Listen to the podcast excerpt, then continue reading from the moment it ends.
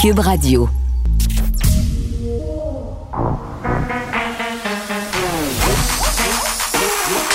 Elle a une opinion sur tous les sujets. Pour elle, toutes les questions peuvent être posées. Geneviève Peterson. Cube, Radio. Salut tout le monde, j'espère que vous allez bien. Bienvenue à cette émission où il sera question un peu, oui, de popcorn. Moi, je n'ai, euh, je n'aurais jamais pensé parler autant de popcorn dans ma vie que depuis deux jours, depuis que le gouvernement Legault nous a annoncé que les cinémas allaient rouvrir à la grandeur du Québec à compter du 26 euh, euh, février. Là, même, je veux saluer le titreur du Journal de Montréal là, qui a quand même titré La guerre du popcorn éclate deux morceaux de robot. C'est très, très bon. Euh, parce que là, euh, Vincent Gouzeau, parce que c'est de lui dont il s'agit, se déchirait la chemise là, depuis cette annonce-là en disant, écoutez, si on peut pas vendre de popcorn, si nos comptoirs alimentaires sont obligés d'être fermés, ben les cinémas, c'est pas rentable, je peux pas payer mon monde. Euh, bon, puis effectivement, là, je pense qu'on a pas besoin d'être super perspicace là, pour se rendre compte que maintenant, en 2021, là, ce qui rentabilise les cinémas, c'est pas nécessairement les films, malheureusement. on constate que les gens ne vont plus tellement au cinéma pour voir du cinéma, mais plus pour se divertir, consommer des cossins, aller à l'arcade. C'est rendu des complexes, euh, justement, de jeux pour, euh, pour famille. Puis vraiment, on est loin de l'époque, là, quand j'avais 13 ans, où on allait au cinéma de Place du Royaume voir Paris Cruel. Ça, c'était très bon, la gang. C'était avec euh, Ryan Phillips et Freddie Prince Jr. OK, on, où sont-ils maintenant? On le sait pas.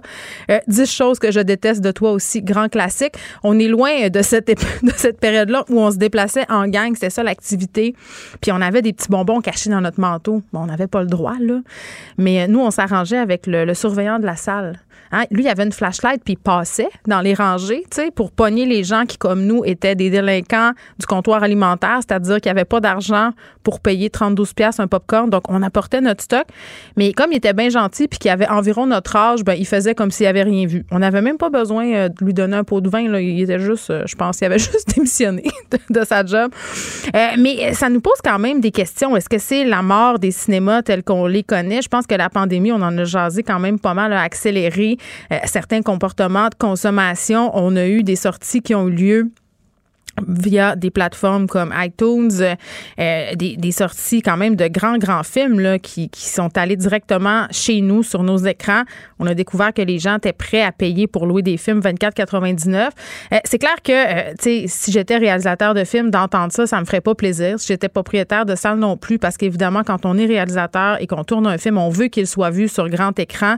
mais à un moment donné, il faudra que cette industrie-là peut-être arrive en ville et trouve des façons, et je vais dire un mot que j'aime pas, de se renouveler parce que là, c'est pas normal que cette industrie-là repose sur des sacs de popcorn. J'exagère, mais c'est quand même ça le message. Et tellement, euh, puis j'ai envie de dire tellement, M. Gouzeau a le bras euh, le gouvernement va compenser financièrement les cinémas qui vont rouvrir pour la semaine de relâche parce qu'il faisait du chantage, là. M. Gouzeau menaçait de ne pas rouvrir ses établissements parce que justement, il n'allait pas rentrer euh, dans son cash. Donc, c'est ça. Il a gagné, il a eu raison, il a fait sa petite crise de bébé gâté, pris la population en otage parce que là, on le sait, on a ouvert les cinémas pour les familles. Il faudrait pas dire aux familles, excusez, c'est parce que là, euh, M. Gouzeau a décidé de pas rouvrir euh, finalement. Donc, euh, aide financière pour les cinémas. L'interdiction de vente du popcorn demeure, par contre, parce qu'on va se le dire, là, si on nous permet de manger au cinéma, il y a bien des industries qui vont se lever pour dire que c'est pas juste. Et on n'a pas l'intention non plus de revenir sur le couvre-feu, parce que ça aussi, c'était un questionnement qu'on avait. Euh, le cinéma, ça se passe majoritairement le soir, euh, mais M. Legault persiste, annonce aucun assouplissement à cet effet. Mais par rapport aux heures d'ouverture, moi, ça me fait sourire. M. Legault qui avait eu une petite maladresse euh, lors du point de presse en disant qu'il rouvrait les cinémas, pas les théâtres, parce que ça intéressait davantage les enfants. ce matin, il en a un peu rajouté une couche préciser pourquoi les théâtres n'ouvraient pas en zone rouge alors que les cinémas s'apprêtaient à le faire en disant euh, bon on a parlé à des propriétaires euh, qui nous ont dit qu'après 20 heures c'était difficile. Donc on préférait euh, se concentrer sur les industries qui pouvaient opérer le jour. On vous rappelle que le cinéma c'est vraiment un, endroit où on va le jour. Et on semble oublier tout le pan dont on a discuté hier par ailleurs du théâtre pour enfants. Avec la présidente du Conseil québécois du théâtre on l'aura d'ailleurs tantôt pour réagir à cette euh, affirmation de François Legault. On aura aussi un propriétaire de salle qui n'est pas Vincent Gouzeau. Ça existe. Je, sais que c'est vraiment surprenant quand on dit ça, mais il y a des gens qui possèdent des cinémas et qui ne sont pas euh, Vincent Gouzeau.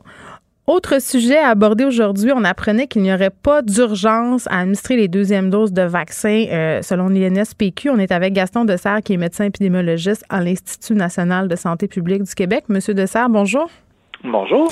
Bon, euh, on s'en est déjà parlé de cette histoire d'espacement entre les doses. Là, on apprend, là, selon euh, l'INSPQ, que si le gouvernement décidait d'aller de l'avant, on pourrait administrer la deuxième dose au-delà du délai prescrit de 90 jours. C'est ce que recommande euh, Pfizer. On s'est parlé euh, là-dessus euh, il y a quelques temps. Là, ça fait déjà quelques semaines sur cette possibilité-là parce que ça jase depuis longtemps. ça inquiétait les gens. Et là, qu'est-ce qu'on sait à propos de ça? Parce que vous étiez au point de presse ce matin là, pour un peu expliquer aux gens comment c'était pas risqué finalement de les espacer, ces doses-là. Bon, en fait, je pense qu'une des choses, c'est que euh, ce qu'on a présenté ce matin, ça a été l'efficacité qu'on a pu mesurer à mhm. partir des données de surveillance là, chez les travailleurs de la santé et chez les résidents de CHSLD du Québec. Donc, en fait, euh, quand le comité sur l'immunisation avait dit on pourrait, euh, on devrait profiter de la première dose puis de vacciner le plus de monde possible et pas donner la deuxième dose à 21 jours comme le recommandait le manufacturier. Euh, donc, euh, bon, après ça, au niveau du gouvernement, ils ont parlé d'un intervalle de 42 à 90 jours, mais l'avis du comité sur l'immunisation, ça a été de dire, écoutez, la première dose, quand on attend 14 jours après l'administration de ce vaccin-là, l'immunité est présente et elle est très élevée dans les études cliniques menées par les compagnies Moderna et Pfizer. On parlait de plus de 90% Lorsqu'on a mesuré euh, c'est justement chez les travailleurs de la santé et les résidents de CHSLD. Mhm. On a mesuré une efficacité qui était de, autour de 80% chez les résidents de CHSLD et chez les et chez les travailleurs de la santé, mais il y avait une différence chez les travailleurs de la santé. Après 14 jours, la, la protection semblait être en place, alors que dans les CHSLD, on parlait plutôt de 21 jours. Fait que ça prenait plus de temps pour les personnes plus âgées, c'est ce que je comprends? Exactement. Exactement. C'est ce qu'on voit. Et en fait, euh, ce qui est intéressant, c'est qu'on présentait les données du Québec, mais euh, aujourd'hui, les, euh, les collègues de Colombie-Britannique qui ont fait le même exercice et qui voient à peu près les mêmes chiffres chez leurs résidents CHSLD, chez leurs travailleurs de la santé. Donc, dans les essais cliniques, on a toujours les meilleures conditions pour administrer les vaccins. On fait attention à tout, tout, tout. Quand on donne le vaccin dans la population générale, des fois, on peut avoir des résultats qui sont un peu moins bons que ceux de, des essais cliniques. Mm. Mais ce qu'on voit, c'est qu'avec une dose, on parle toujours juste d'une dose, on a une très bonne protection. Maintenant, euh, juste deux secondes pour que je puisse comprendre de, quoi il est question quand on parle de protection. Là, ce que je comprends, euh, chez les personnes âgées, ça prend plus de temps avant d'avoir l'immunité, mais au niveau de la protection, là, quand on m'injecte le vaccin, euh, vous me parlez de 15 jours, de 21 jours, une protection, donc l'immunité commence à se développer, mais vous me parlez de 90% non, dans l'étude clinique faite par Pfizer et dans l'étude clinique faite par Moderna, après une seule dose, ah, ils avaient effectivement plus de 90% avec une seule dose. Puis vous, euh, qu'est-ce que vous avez vu comme, euh, comme degré d'immunité? Est-ce que vous avez pu le mesurer? C'est ça. C'est que nous, ce qu'on a mesuré, c'est 80% Bon, quand même. Mais ah, c'est pas si c'est pas si loin. Puis encore une fois, moi je pense au 20% Non, mais ce que je veux dire, c'est que la qualité des données dans une étude clinique comme celle de Pfizer, c'est des vraiment meilleures données que nos données de surveillance. Là, nos données de surveillance, on, s'en sert pour essayer de dire est-ce que on, va avoir une efficacité vraiment inférieure euh, beaucoup à ce qui est prédit? Ce qu'on voit, c'est que c'est du même ordre de grandeur. C'est un peu plus bas, mais ça, c'est aussi attendu parce que dans la population générale, il y a des gens, bon, évidemment, chez les plus âgés, on peut comprendre qu'ils font pas partie des essais cliniques puis que leur efficacité est un peu plus faible. Mais même chez les gens plus jeunes, euh, on, on est au même niveau de 80% hmm. Ceci étant dit, en Israël, euh, où ils ont aussi utilisé le même vaccin, euh, on voit là, effectivement leur efficacité qui est tranquille là, dans les 14 premiers jours. Donc, il y a pas de, mm. le vaccin, il protège pas dans les premiers 14 jours. Et on voit que ça monte jusqu'à 90% C'est ce qui rapporte là, pour euh, euh, l'efficacité d'une première mm. dose. Donc, euh, je vous dirais, c'est des nouvelles rassurantes. Maintenant, combien de temps cette immunité-là va durer? Parce que c'est ça le grand débat. Est-ce qu'on peut se permettre d'avoir une seule dose pendant longtemps? Et ça, évidemment, on ne le sait pas maintenant, mais ce qu'on sait de tous les autres vaccins, c'est que l'immunité que tu as après avoir été vacciné, elle dure pas euh, trois, quatre semaines. Elle dure généralement plusieurs années. Et dans les cas les moins, euh, les moins bons, c'est, euh, on parle de plusieurs mois de protection. Alors ici, ce qu'on pense, c'est qu'on va avoir une protection qui va nous permettre de protéger bien les gens pendant les mois de pénurie. on ne parle pas de protéger avec une seule dose pendant des années, on parle juste pour la période actuelle. Oui, pour permettre de, protéger plus de personnes. Mais mettons que, mettons, M. Dessert, que je suis un peu de mauvaise foi puis que je lis beaucoup d'affaires euh, sur les internets et je consomme beaucoup de choses sur les YouTube. mettons que, là, je regarde ça aller. Je me dis, bon, là, la compagnie me dit de suivre euh, cette, euh, cette postologie-là. On a l'INSPQ qui me dit que ça va être bien correct. Euh, comme par hasard, on manque de doses. C'est difficile de, se dire que vous n'avez pas le choix de nous dire ça pour rassurer la population. ben, écoutez, sincèrement, s'il manquait pas de doses, on n'aurait pas, euh, on aurait dit euh, vaccinons comme il est prescrit, puis on mm. aurait été capable de faire ça. En 2009, là, les doses euh, au début étaient lentes à arriver, mais il y a eu des semaines, on vaccinait 800 000 personnes par semaine au Québec, là, 800 000. Là, actuellement, on est content parce qu'il est arrivé à peu près 90 000 doses cette semaine, mais écoutez, on est, on est très loin là, d'avoir le nombre de doses qui nous permet de protéger les gens. Ouais, ben moi j'habite à côté du stade, du stade olympique, puis j'ai hâte de recevoir mon appel, mais je pense pas euh, va être tout de suite. Est-ce que vous êtes confiant, M. Dessert, qu'on va réussir à vacciner tous les Canadiens, donc tous les Québécois, d'ici la fin septembre? Euh, je l'espère, mais évidemment, on a tellement beaucoup de surprises avec les approvisionnements euh, que je, ne peux pas être plus. Moi, ce que je sais, c'est que la capacité de vacciner, elle est là. Donc, au Québec, si on a des doses, on va les administrer, puis on va les administrer sans délai. Maintenant, c'est sûr qu'il euh, y a des choses qui sont. Euh, on peut bien euh, trouver que le gouvernement canadien aurait dû avoir des doses, mais si Pfizer dit nous autres, notre usine, on la ferme pendant une couple de mm. semaines parce qu'on veut l'agrandir. Mais là, c'est pas supposé être derrière nous, ça, là. Ils sont pas supposés revenir à une production normale? Oui, là, c'est complètement supposé être derrière nous, mais je vous dirais, on a tellement eu de mauvaises surprises depuis le début qu'on espère que, euh, que ça va bien aller, mais euh, on se garde une petite gêne. Ben, je comprends. Puis gestion des attentes aussi, là, je pense qu'on s'est un peu énervé vite avec le vaccin, puis les gens sont, sont très déçus de voir que ça marche pas nécessairement comme on, on nous aurait euh, mon Dieu, comme on nous a vendu ça, finalement. Euh, avant de vous laisser partir, M. Dessert, euh, là, on a des scientifiques américains qui croient avoir identifié une souche de COVID-19 formée grâce à la combinaison euh, de deux variants, donc un variant britannique et le variant californien. ça, ça suscite quand même beaucoup de questions, là. Oui. En fait, euh, il faut comprendre comment ce phénomène-là peut se produire. Euh, pour que ça se produise, les phénomènes de recombinaison, c'est qu'on va avoir une personne qui, au même moment, est infectée par deux virus différents. Alors, euh, c'est évidemment, vous allez dire c'est un vrai malchanceux. Oui, oui c'est un vrai malchanceux. Ceci étant dit, donc, quand les virus vont rentrer dans les cellules et vont se reproduire dans les cellules, le matériel génétique du premier virus va être mis là, puis le matériel génétique du deuxième virus aussi. Puis là, la machinerie de la cellule va produire des nouveaux virus qui peuvent justement recombiner euh, le, matériel génétique des deux virus. Donc, euh, je pense que c'est certain que... Euh, On va voir ça de plus en plus, non? Pardon? On va voir ça de plus en plus. C'est quelque chose ben, qui c'est, c'est quelque chose qui existe dans, dans le monde de la virologie, là, qui est bien connu. Maintenant, euh, c'est certain que euh, ce qu'on ce qu'on craint, c'est évidemment que à un moment donné, les virus deviennent tellement différents des virus originaux qui ont été utilisés pour les vaccins que ça puisse faire que euh, les gens soient moins bien protégés par les vaccins face à ces virus-là. Bon, maintenant, euh, ce que je comprenais, c'est que ce variant-là, ce, ce multivariant-là, euh, ils l'ont trouvé euh, une fois, donc il est pas, c'est pas parce qu'il y a des mutations que c'est avantageux pour le virus. Hein. La grande majorité des mutations sont désavantageuses pour les virus, mais parfois il y a des mutations qui sont avantageuses et là, c'est là où on voit ces variants-là prendre beaucoup d'expansion. Oui, bien, il va falloir apprendre à vivre avec. Ah, tout à fait. Je pense que ça fait partie de la vie des virus, ça va faire partie de la nôtre. Hmm. Gaston Dessert, merci, qui est médecin épidémiologiste à l'INSPQ. Geneviève Peterson. Une animatrice pas comme les autres. Cube Radio. Nicole Gibault est avec nous. Salut, Nicole. Salut, Geneviève. Bon, on se parle de petits plaisantins. Des gens euh, un peu euh, un peu avinés, je dirais ça comme ça, euh, qui ont eu une très très mauvaise idée. Trois hommes euh, vraiment en état de boisson qui semblent avancer ont involontairement dénoncé leur rassemblement illégal en faisant des coups de téléphone au 911. Euh, ça juste pour cette idée de faire des coups de téléphone quand tu es une personne adulte, je trouve au 911.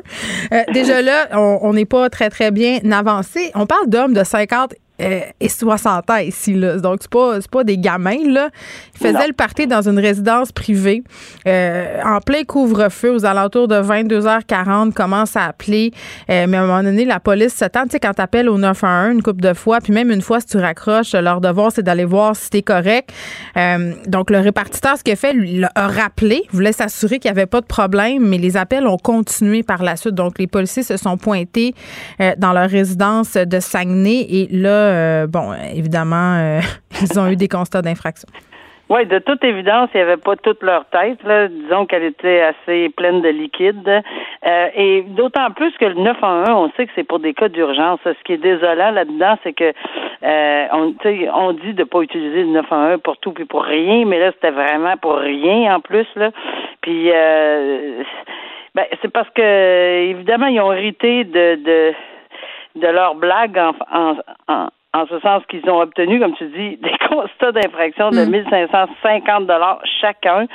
Euh, mais, mais moi, ce que je trouve intéressant, là, puis je trouve important, c'est que, regarde, euh, oui, c'est beau de respecter les consignes sanitaires, puis de pas se, mais, mais de grâce, euh, ne pas solliciter euh, les. Mais les services d'urgence, ils n'ont pas juste ça à faire. Je suis désolée, là, les gens mais sont. Je pense que les gens qui dénoncent aussi, euh, apparemment qu'il y a des gens qui veulent dénoncer, là, puis c'est bien, là, c'est pas, pas ce qu'on dit. Ah, moi, j'ai de la misère avec la. Non, moi, la, la, culture du collabo, là, ben de la misère avec ça. Oui, non, mais ce que je veux dire, c'est que peu importe, là, ça c'est personnel. Il y en a qui vont décider de le faire, pas de le faire. On avoir des idées là-dessus, d'accord, pas d'accord.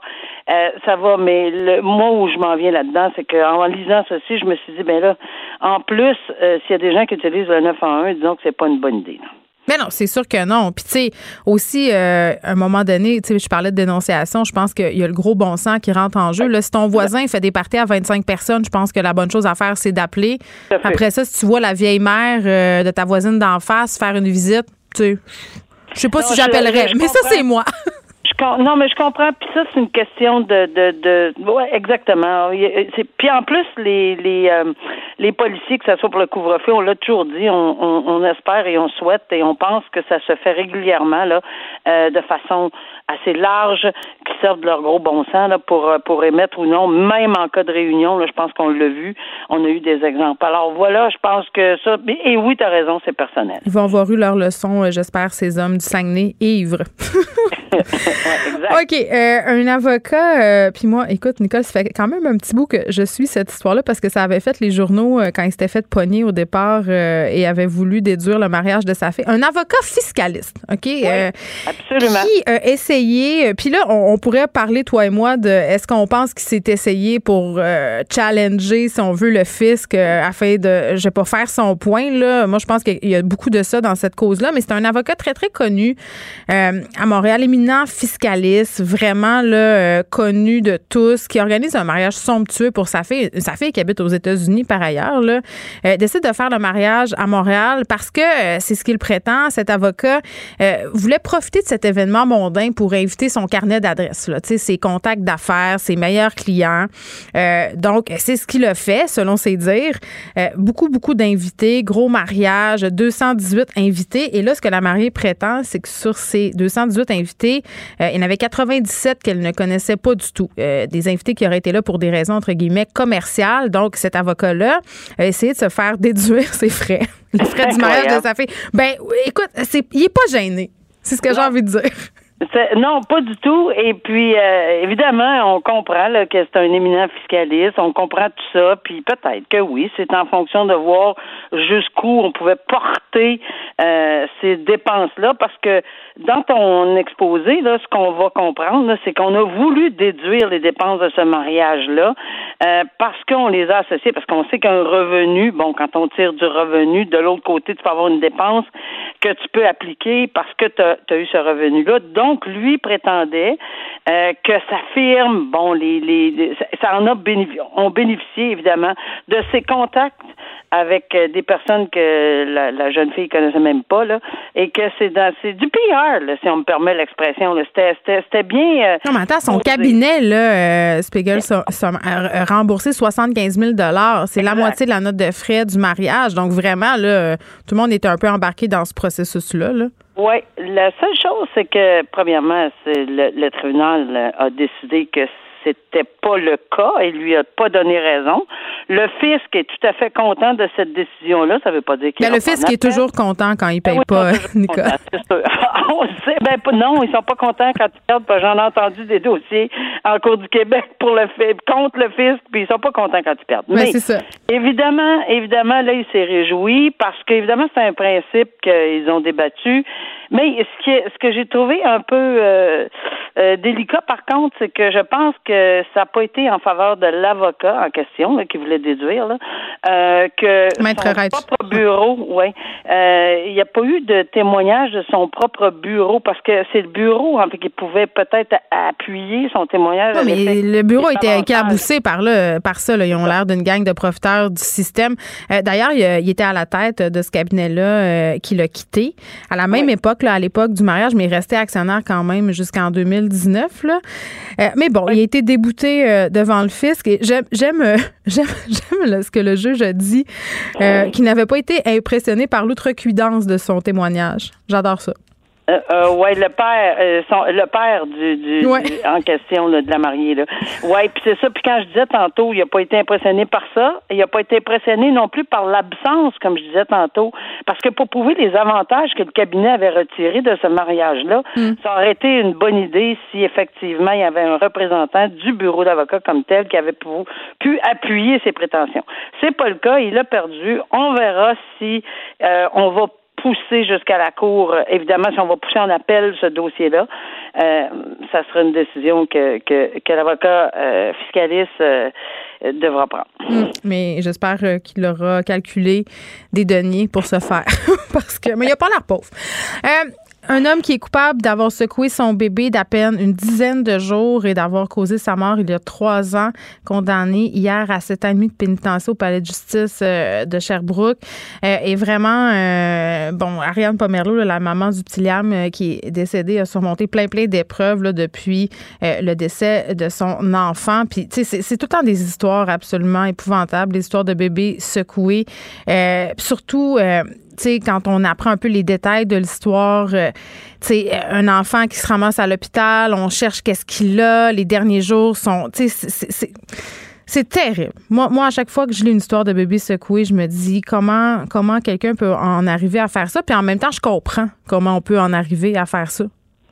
Ben, moi, j'ai de la difficulté à comprendre comment on peut en arriver. Ah, mais quand t'es un parent, puis t'es démuni, puis que t'es fatigué, puis t'as plus de ressources, puis t'es à bout des nerfs, tu sais, je veux dire, moi, je ferais jamais ça, mais je peux comprendre qu'à un moment donné, tu te ramasses dans un état mental tel que ça arrive. Mais c'est pas ça qu'on veut, là porte de pour pour euh, malheureusement les gens euh, peut-être par souci de quoi sont gênés ou sont mal à l'aise ou peu importe. Mais c'est de demander de l'aide, c'est ça. Oui, c'est ça parce que j'en ai euh, j'ai encore aujourd'hui après je sais pas combien d'années des, j'ai des images là parce que j'en ai entendu effectivement il avait dix jours l'enfant mm. dans mon cas et, c'est épouvantable d'entendre ceci puis l'expertise puis le tu sais, euh, je sais pas, j'espère que la mère n'a pas assisté à tout, tout, tout, parce que c'est extrêmement. Elle avait l'air d'être là, là, puis elle a raconté comment ça avait été dur de prendre la décision de le laisser partir parce qu'il avait des séquelles trop importantes. Ah, ben oui. Pour le procès, parce qu'évidemment, on sait très bien qu'il va avoir toute l'expertise euh, hmm. médicale, puis c'est vraiment épouvantable. à entendre, j'avais j'avais les cuisses pas mal bleues de me, de me pincer là, pour pour pas trop réagir parce que ça fait vraiment vraiment très mal d'écouter ça. Maintenant, sept ans et demi, euh, c'est un individu qui semble pas euh, bon, enfin, il, il, refuse de reconnaître ses gestes. Euh, il vivrait dans un. Je pense qu'il va falloir qu'il y ait un long cheminement, là, puis il va en avoir assez de sept ans et demi, j'espère, là. Mm. Euh, pour, pour faire un long cheminement. D'abord, premièrement, ça va être dans un pénitencier. Dans un pénitencier, on offre des services à cette Parce que il n'a jamais admis les faits, hein, Alexandre euh, Roux. Il veut, il veut pas reconnaître les. C'est un comportement que, que que c'est même sa propre famille, quand on lit dans le document, dans le papier, là, que sa propre famille puis l'encourage à faire parce que ça commence par là. La réhabilitation, là, ça commence par une admission des faits, une admission et un regret, des remords. Je parle pas quand on va aller en appel, etc. C'est difficile d'aller dire je regrette d'avoir fait des gestes que j'ai que j'admets pas avoir connus puis je m'en vais en ben, appel. c'est ça. Mais mettons, peut-être que c'est son vœu d'aller en appel, puis c'était peut-être pour ça qu'il le fait pas, mais à mon humble avis, euh, ça commence par là. Puis si jamais c'était pas le cas, il va pas en appel, qu'il demeure avec cette décision-là, il y a un long, il y a un cheminement à faire. Puis c'est ça. Le pénitencier, au moins, au moins un pénitencier euh, a des ouvertures à cet effet-là. Euh, souvent même euh, un détenu qui avait deux ans moins un jour, on m'a déjà demandé pouvez-vous me donner deux ans s'il vous plaît? Parce qu'il y a des programmes au fédéral qu'on n'a pas au provincial en prison à deux ans moins un jour c'est la prison provinciale. Or ici c'est clairement du pénitencier donc au moins parce qu'il va revenir un jour en société. Fait il faut oui puis c'est ça ils sont jeunes ces, ces parents-là qui c'est arrivé, là, la mère de la victime avait 18 ans quand c'est arrivé euh, et le jeune homme, 22 hein? ans. Donc, il vise la réhabilitation. Ouais.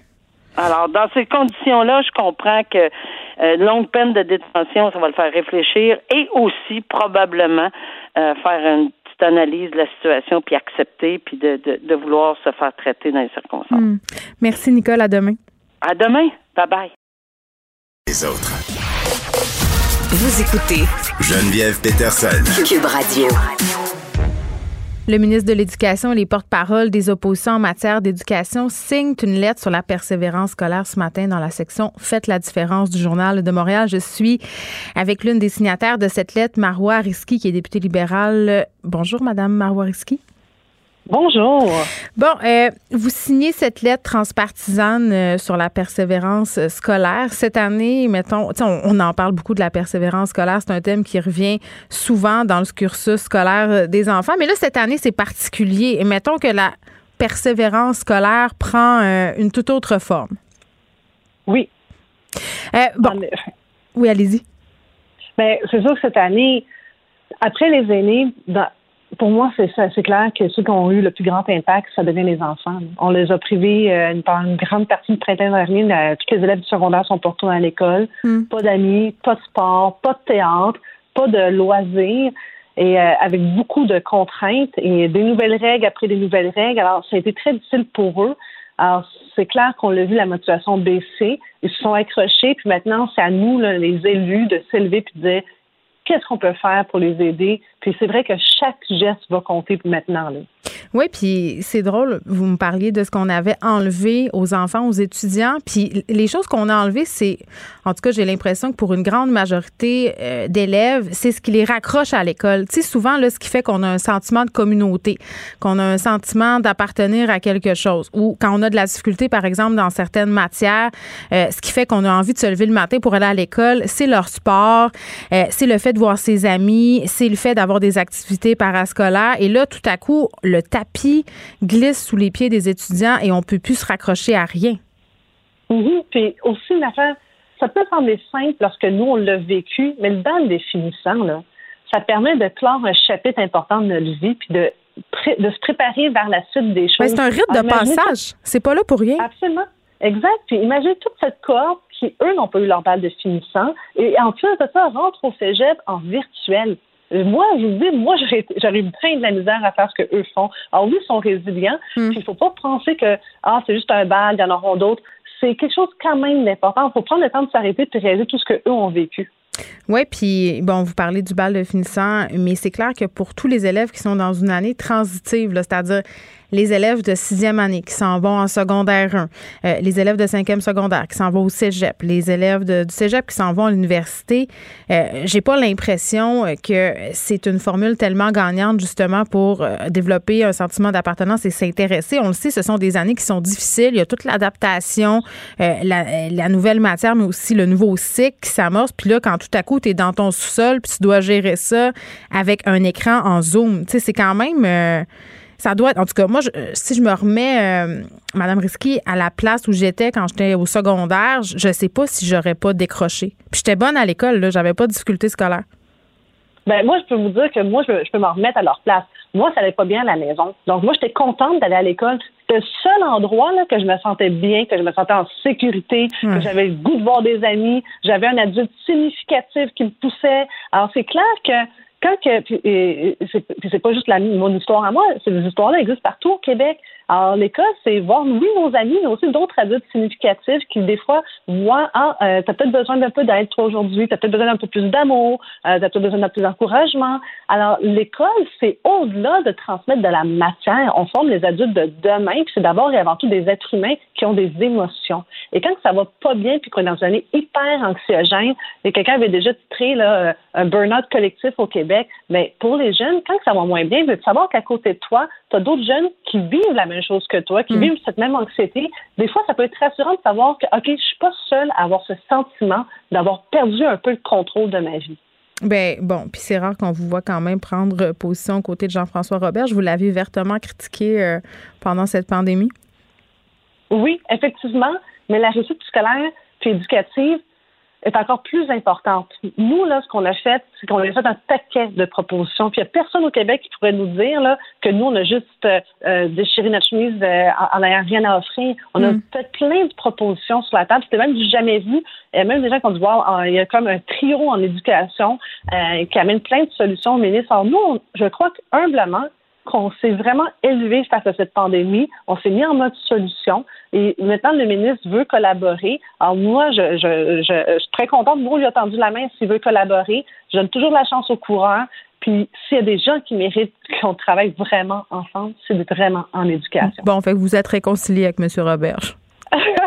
ben, à date, ben, j'ai pas de chicane avec lui. non, je suis taquine. C'est un, peu frustrant des fois de parler à un mur parce que tu me dis, voyons, ça te coûte rien. Puis le pire, c'est très souvent, là, on est d'accord, puis il me dit, oui, oui, par exemple, je donne un exemple super simple. Mm. Vous savez, il va y avoir la semaine de relâche. Il y en a plein qui ne savent pas ce qu'ils vont faire. Alors moi, j'ai demandé à M. Robert depuis plusieurs mois, là, est-ce qu'on peut, là, pour ceux qui en ont besoin, ceux qui vont lever la main, des camps pédagogiques? Il m'a dit, là, oui, c'est une bonne idée. Je, sais que les enseignants, eux, sont épuisés, mais est-ce qu'on peut faire appel aux étudiants du cégep et universitaire pour venir donner un petit coup de main en mathématiques et en français pour ceux qui en ont besoin? Oui, mais en même temps, en même temps, Mme Risky, parce que hier, je parlais avec, euh, bon, quelqu'un de chez Allo Puis j'en ai parlé de votre suggestion de camp pédagogique. Puis je me posais la question, OK, puis je suis curieuse de vous entendre là-dessus. Là. Euh, est-ce que c'est vraiment un bon moment pendant la relâche pour pousser le crayon? Tu sais, les élèves là, qui sont déjà en grande difficulté, de leur mettre une pression supplémentaire, d'engager des tuteurs, de les sacrer dans des camps pédagogiques, est-ce que ça pourrait pas faire pire que bien? C'est pour ça que j'ai dit volontaire, pour ceux qui lèvent la Oui, mais les parents veulent, les enfants veulent. Tu sais, on sait comment ça fait, là. Oui, vous avez raison, mais est-ce que ça va être meilleur de le faire pendant l'été, qui va faire vraiment beau puis chaud dehors, puis ça va nous tenter d'aller dehors? Ou est-ce que peut-être, si, mettons, là, puis je dis pas là, un camp là, euh, c'est pas un camp là, vraiment. c'est pas militaire, là. non, non, c'est pas un camp militaire, là. C'est, écoutez, là, c'est pas une heure de plus par jour, ou peut-être deux heures de plus par jour, hmm. mais c'est pas ça là, qui va faire. Euh, puis c'est pas obligé que ce soit sur les cinq jours, mais des offrir hmm. de, la récupération pour ceux qui en ont vraiment besoin. Moi, je sais qu'il y a des élèves qui, eux autres mêmes, là, se sont mobilisés. Oui, oui. une fille qui s'appelle Gabrielle du Cégep, elle a mobilisé une douzaine d'élèves de sa classe, puis sont venus donner un petit coup de main là, dans une école à Saint-Laurent. Alors, tu sais, en plus de ça, c'est que ça vient même de la base des étudiants collégiaux puis universitaires qui sont prêts à venir traiter les euh, aux élèves. Moi, je trouve ça beau. On voit que les, les, élèves ont soif puis ont plus, si on veut, euh, d'initiatives que d'habitude. Ma fille euh, de cinquième année, hier, me parlait avec des étoiles dans les yeux là, que Laurent Duvernay-Tardif, bon, on le sait, a fait une intervention hier pour 250 000 jeunes dans les écoles du Québec. elle est revenue, puis ma fille, d'habitude, c'est pas une sportive, ça l'intéresse zéro, mais là, là juste d'avoir une activité spéciale, d'avoir quelqu'un d'un peu encourageant, on, on, a vraiment vu, en tout cas, moi, j'ai vu que ça avait fait une différence dans sa vie hier. puis c'est vrai qu'on va avoir un problème euh, tantôt, là, Madame Risky, parce que, euh, tu sais, à un moment donné, il va avoir des conséquences à tout ça. Puis ce qui ressort dans votre lettre, c'est qu'on a tous euh, et tout notre rôle à jouer. La société a un rôle à jouer dans la persévérance scolaire. mais maintenant qu'on a dit ça, j'ai quand même l'impression qu'on m'a pelleté la réussite de mes enfants sur les épaules pendant la pandémie. J'avais vraiment l'impression que ça m'incombait. Puis je suis pas la seule. Ben, effectivement, c'est comme si tout à coup, tous les parents du Québec sont devenus ou devaient devenir des enseignants euh, à un claquement de mais même là, avec le rattrapage, tu sais, on dirait que c'est à moi de, de, de pallier au manquement. Ben, c'est sûr que c'est, impossible pour les parents. Les parents, là, ils doivent travailler. La très, très grande majorité travaille. Euh, il y en a plein que c'est, ça leur principal défi, c'est un d'aller travailler. Puis c'est pas parce qu'ils veulent pas s'occuper de leurs enfants. Au contraire, ils font déjà le maximum. Hmm. Alors, ça prend à donner des outils. Alors, vous allez me dire, euh, OK, mais ben, ça peut être autre chose que les camps pédagogiques. Absolument. Ça peut être autre chose que les camps pédagogiques. Je vais vous donner, moi, des exemples. Euh, la façon aussi, par exemple, d'apprendre à s'exprimer. Moi, j'ai fait la concentration sport, mais j'ai aussi fait aussi du théâtre au secondaire, ce qui est très important, euh, oui, pour son estime de soi, mais aussi pour communiquer nos émotions différemment, puis aussi apprendre le français. Alors, moi, je ne peux pas croire qu'on a un réseau de, la culture au Québec qui, euh, qui est carrément sur pause, puis qu'on n'est pas capable de conjuguer notre défi avec tous les, les euh, nos auteurs, nos écrivains, euh, les gens de théâtre avec le réseau de l'éducation. Je sens que je vois devant moi là, mm. qu'on est capable de dire on peut non seulement aider le milieu culturel, mais aussi mm. aider les enfants avec le français, puis développer quelque chose de nouveau. Parce qu'il va falloir qu'on sorte des sentiers battus, puis on peut plus on, peut, on doit arrêter de péter ça dans le cours des parents. Là. Mm. Bon, euh, vous avez fait du théâtre au secondaire. Euh, ça me permet de vous parler de la situation à l'école Robert Gravel, école secondaire avec une option théâtre, une école où d'ailleurs euh, veut aller, ma fille, celle dont je vous parlais, là, qui avait été émerveillée par Laurent euh, Duvernay-Tardif hier. Très difficile de rentrer dans cette école-là. Par ailleurs, des auditions, euh, peu d'appelés, beaucoup, euh, beaucoup de candidatures. Donc, c'est stressant. Là, histoire quand même. Et puis, c'est pas la première fois que l'école Robert Gravel se retrouve dans l'eau chaude pour des décisions bizarres de gestion. Là. J'explique la situation pour ceux qui ne l'ont pas suivi. bon, les enfants passent un processus d'audition. Tu te fais envoyer une lettre, là, un temps X de l'année pour te dire si oui ou non ton enfant accepté. Et là, il y a des parents euh, qui avaient reçu cette lettre-là. Donc, ils avaient reçu une lettre comme quoi leur enfant aurait le privilège d'aller dans cette école parce que c'en est un privilège d'aller à Robert Gravel. Euh, les enfants sont contents. Dans certains cas, euh, les enfants avaient payé des admissions dans d'autres écoles, des écoles privées, annulent tout ça parce que, bon, on est accepté à Robert Gravel. Et là, boum, on reçoit une lettre pour nous dire, écoutez, à cause des mesures sanitaires en place, malheureusement, on doit réduire euh, notre capacité. Votre enfant ne pourra pas fréquenter Robert Gravel l'année prochaine. moi, quand j'ai vu cette situation-là, je n'en revenais pas. Euh, le ministre a fait une sortie par ailleurs, M. Roberge, tantôt, pour dire euh, qu'il allait s'occuper personnellement, que ça n'arrive pas, que les enfants refusés se, reverraient admis. mais quand même, c'est épouvantable de voir ça, puis c'est épouvantable de faire ça à des enfants. Moi, les deux bras sont tombés à terre.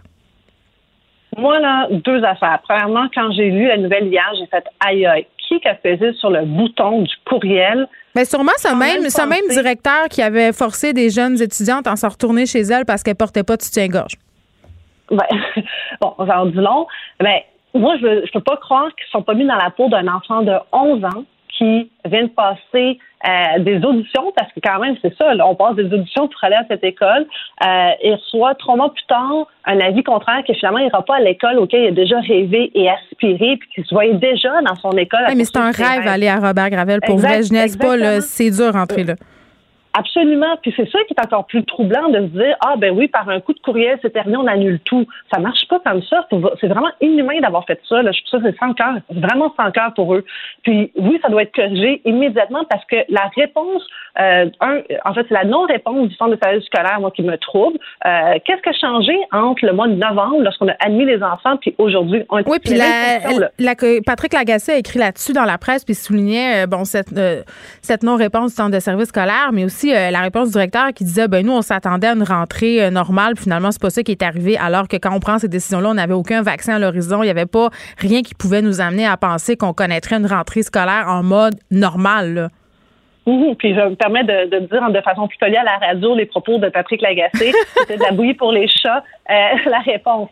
Mais la deuxième affaire, c'est, moi, ça me, j'espère, le ministre, moi, c'est sûr, ça doit être réglé parce que ces enfants-là méritent d'aller à cette école. Ils ont été acceptés. Et là, maintenant, il faut trouver la solution pour, qu'ils puissent y aller parce que sinon, il n'y en a pas d'alternative. La vérité, c'est que les autres écoles ont déjà rempli. Là. Puis eux, là, les familles, quand ils ont été acceptés à, cette école, ben, ont annulé les autres inscriptions parce qu'évidemment, on ne veut pas euh, pénaliser la place. qui attendent. Bien exact. sûr. Là, deuxième affaire, est-ce que c'est normal que, tu sais, une école maintenant, que ça fait quand même plusieurs années, qu'on sait qu'il y a beaucoup, beaucoup de demandes, mais pourquoi on ne développe pas plus des écoles comme celle-ci, où est-ce que les jeunes peuvent vraiment se dépasser dans, leur, dans leur passion? Je pense que ce serait quelque chose qu'on devrait aussi, au-delà de cette histoire, il me semble qu'on devrait aussi réfléchir à pourquoi c'est autant contingenté. Ben, euh, vous avez tellement raison, puis en même temps, euh, c'est plate parce que ça va donner lieu euh, à un phénomène que bon, qui sévit déjà, là, surtout à Montréal. La compétition est forte pour les admissions dans les écoles privées, euh, puis certains programmes spéciaux dans les écoles publiques, parce que Robert Gravel, c'est une école publique.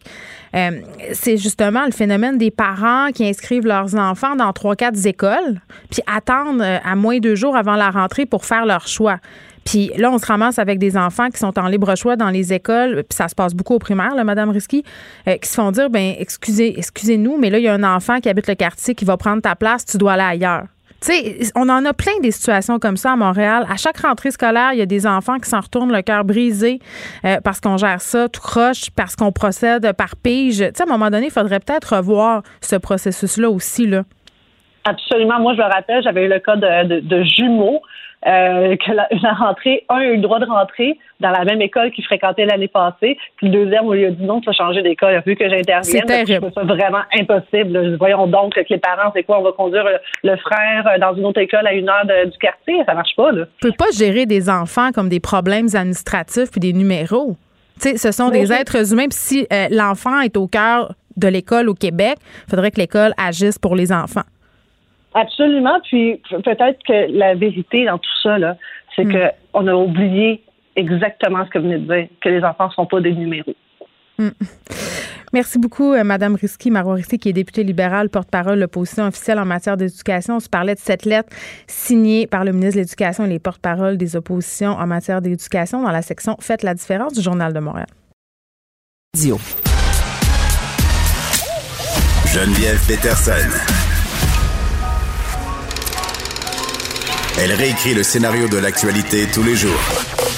Vous écoutez Geneviève Peterson. Cube Radio. Bon, je pense que ce n'est plus un secret pour personne que la pandémie a des effets sur la santé mentale euh, des citoyens et les pharmaciens constatent cet effet-là, l'effet de la pandémie sur la consommation de médicaments pour des problématiques de santé mentale. On est avec Christophe Auger qui est pharmacien communautaire. Monsieur Auger, bonjour. Bonjour. Bon, faut dire quand même euh, qu'au niveau des pharmaciens communautaires, vous êtes en contact avec près d'un million de patients chaque semaine. Là, c'est quand même un bassin de population important. Donc, vous êtes à même d'observer euh, certains phénomènes. Et là, bon, euh, vous observez une augmentation en matière de consommation de médicaments qui sont en lien avec des problématiques de santé mentale. Est-ce que ces médicaments-là en question, ce sont majoritairement des médicaments dans la classe des antidépresseurs? Oui, ben en fait, euh, je vais, euh, on, peut d'emblée euh, séparer les, les, deux choses parce que là, le, le communiqué de, de, de, ce matin de, de l'association des, des, pharmaciens propriétaires, eux, ils voient l'ensemble. Pour les mmh. pharmaciens, dans chaque pharmacie, c'est beaucoup plus difficile de se rendre compte. Comme vous l'avez dit d'entrée de jeu, il y a personne qui est tombé de sa chaise ce matin en, voyant ces, ces chiffres-là parce que on sait qu'il y a un impact, mais mmh. c'est beaucoup plus difficile au cas par cas et même pour une clinique médicale, par exemple, de, de juger d'une augmentation de, de 10% des cas.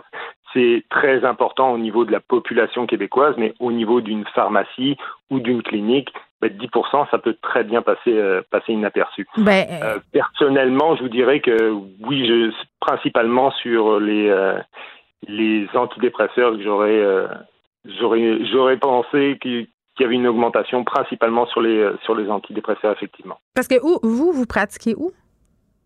Moi, je, pratique euh, à Ascot Corner, une ville qui est à, à quelques kilomètres de, de Sherbrooke en Estrie. Puis est-ce que vous remarquez, euh, parce que vous me dites que c'est difficile de le voir quand on a un petit échantillonnage, par exemple, quand on est pharmacien et qu'on a notre clientèle au jour le jour, de voir, par exemple, plus de détresse, euh, une augmentation des prescriptions. Vous, vous avez rien remarqué, là? Vous voyez pas une ah, Non, non, non, c'est pas du tout ça que j'ai dit. Euh, je veux dire, au niveau de la consommation des médicaments, au niveau de détresse, c'est clair, même ah! dans un petit milieu comme le mien, je, je, vois une différence à chaque jour. Principalement, je dirais, les patients les plus touchés sont les patients qui, qui sont les, patients qui vivent seuls. clairement, il y, a une, il y a une détresse qui est, qui est quasiment palpable, vous direz. Ben oui, puis ce que je trouvais intéressant, euh, bon, dans le communiqué que vous évoquiez, euh, c'est qu'on disait que les pharmaciens, avant qu'on se rende justement à prescrire euh, aux médecins pour avoir une prescription finalement d'antidépresseurs, d'anxiolytiques, là, puis on reviendra plus loin à la différence entre les deux parce que je pense pas que c'est toujours clair ni pour moi ni pour les gens là. mais c'est que vous êtes aux premières loges dans le fond pour faire un peu du dépistage, c'est-à-dire de pouvoir, si on veut, isoler certains symptômes avant-coureurs liés à la santé mentale ou à l'anxiété chez les personnes que vous croisez dans le cadre de, vos fonctions.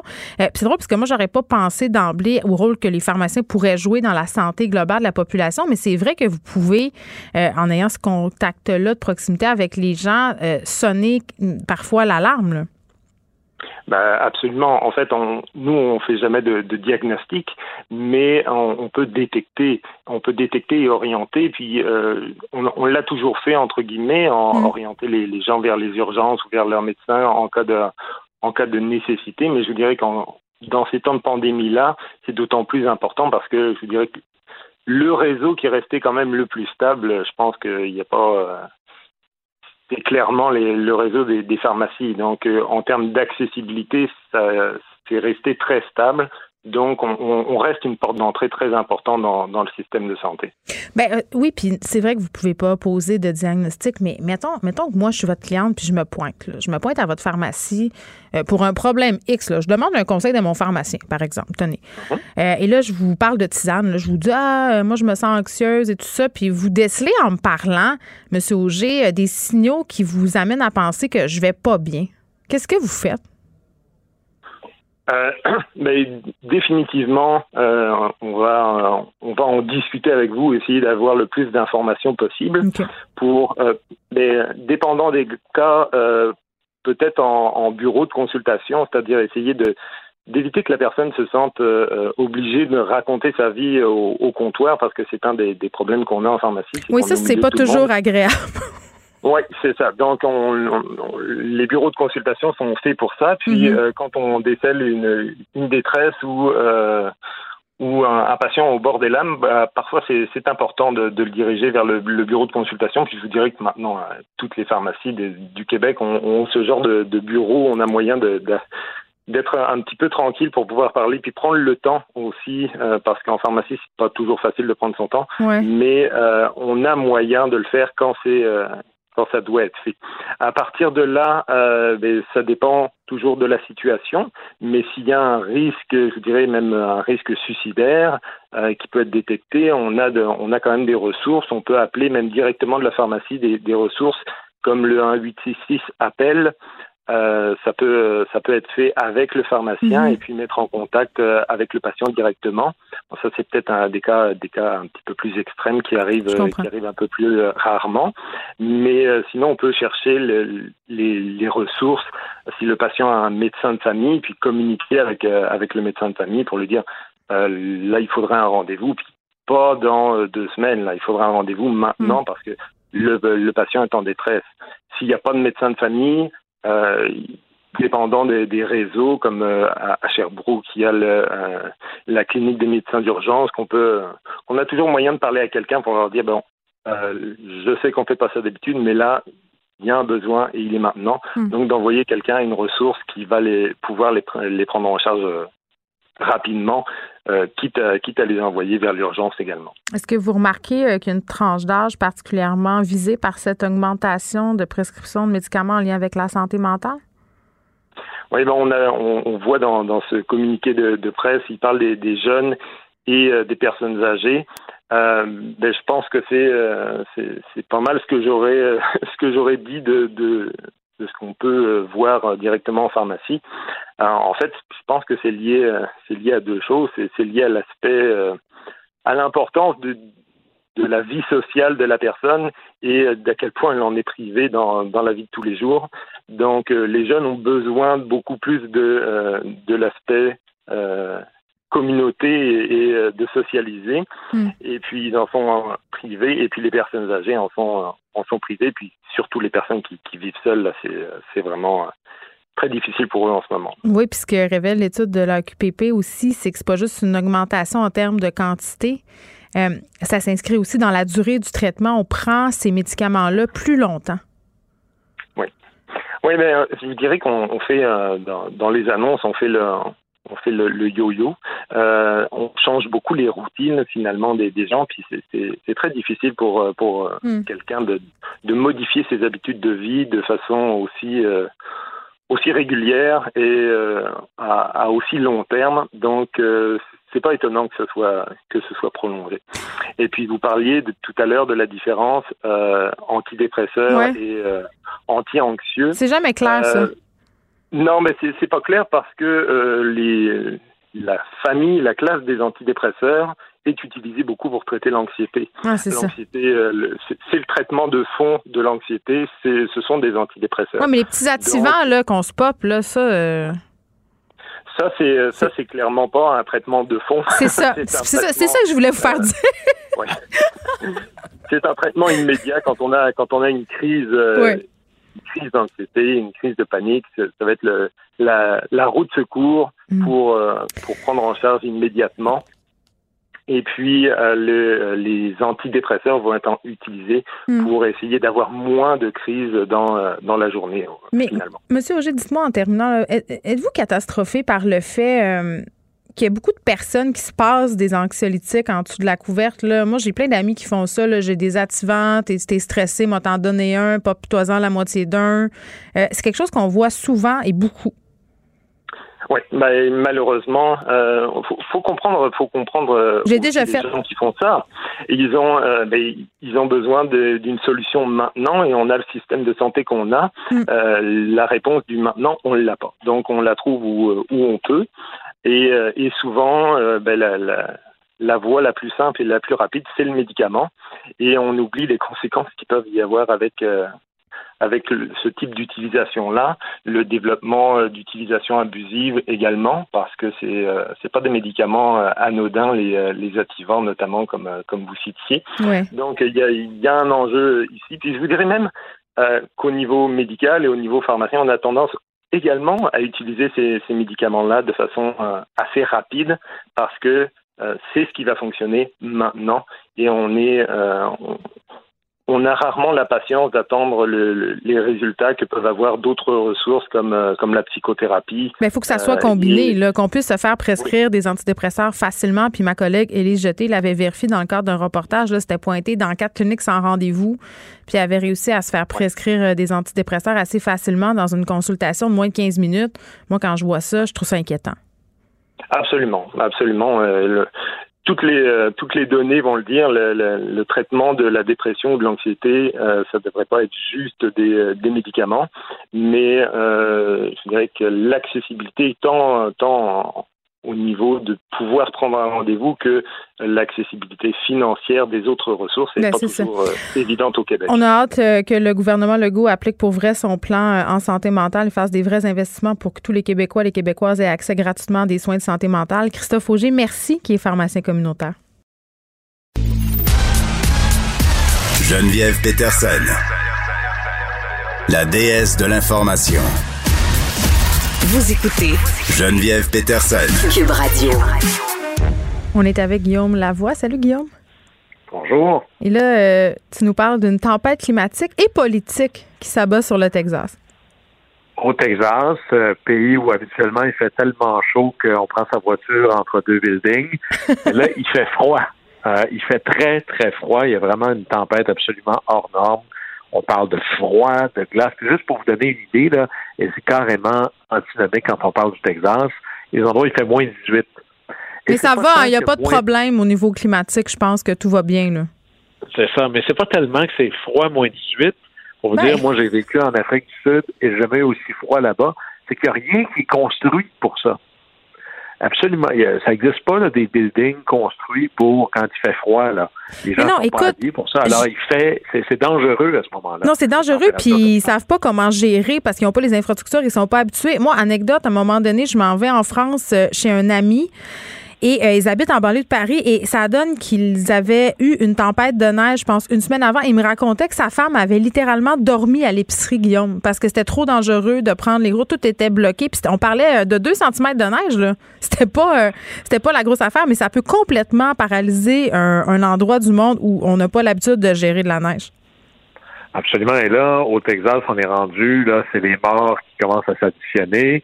C'est des millions de personnes au Texas sans électricité, Mm. sans chauffage. Et il y a même là, des enjeux avec les systèmes de distribution d'eau potable. Alors, c'est une crise très, très, très grave. Et qu'est-ce que fait le bon gouverneur républicain Greg Abbott face à une crise aussi grave?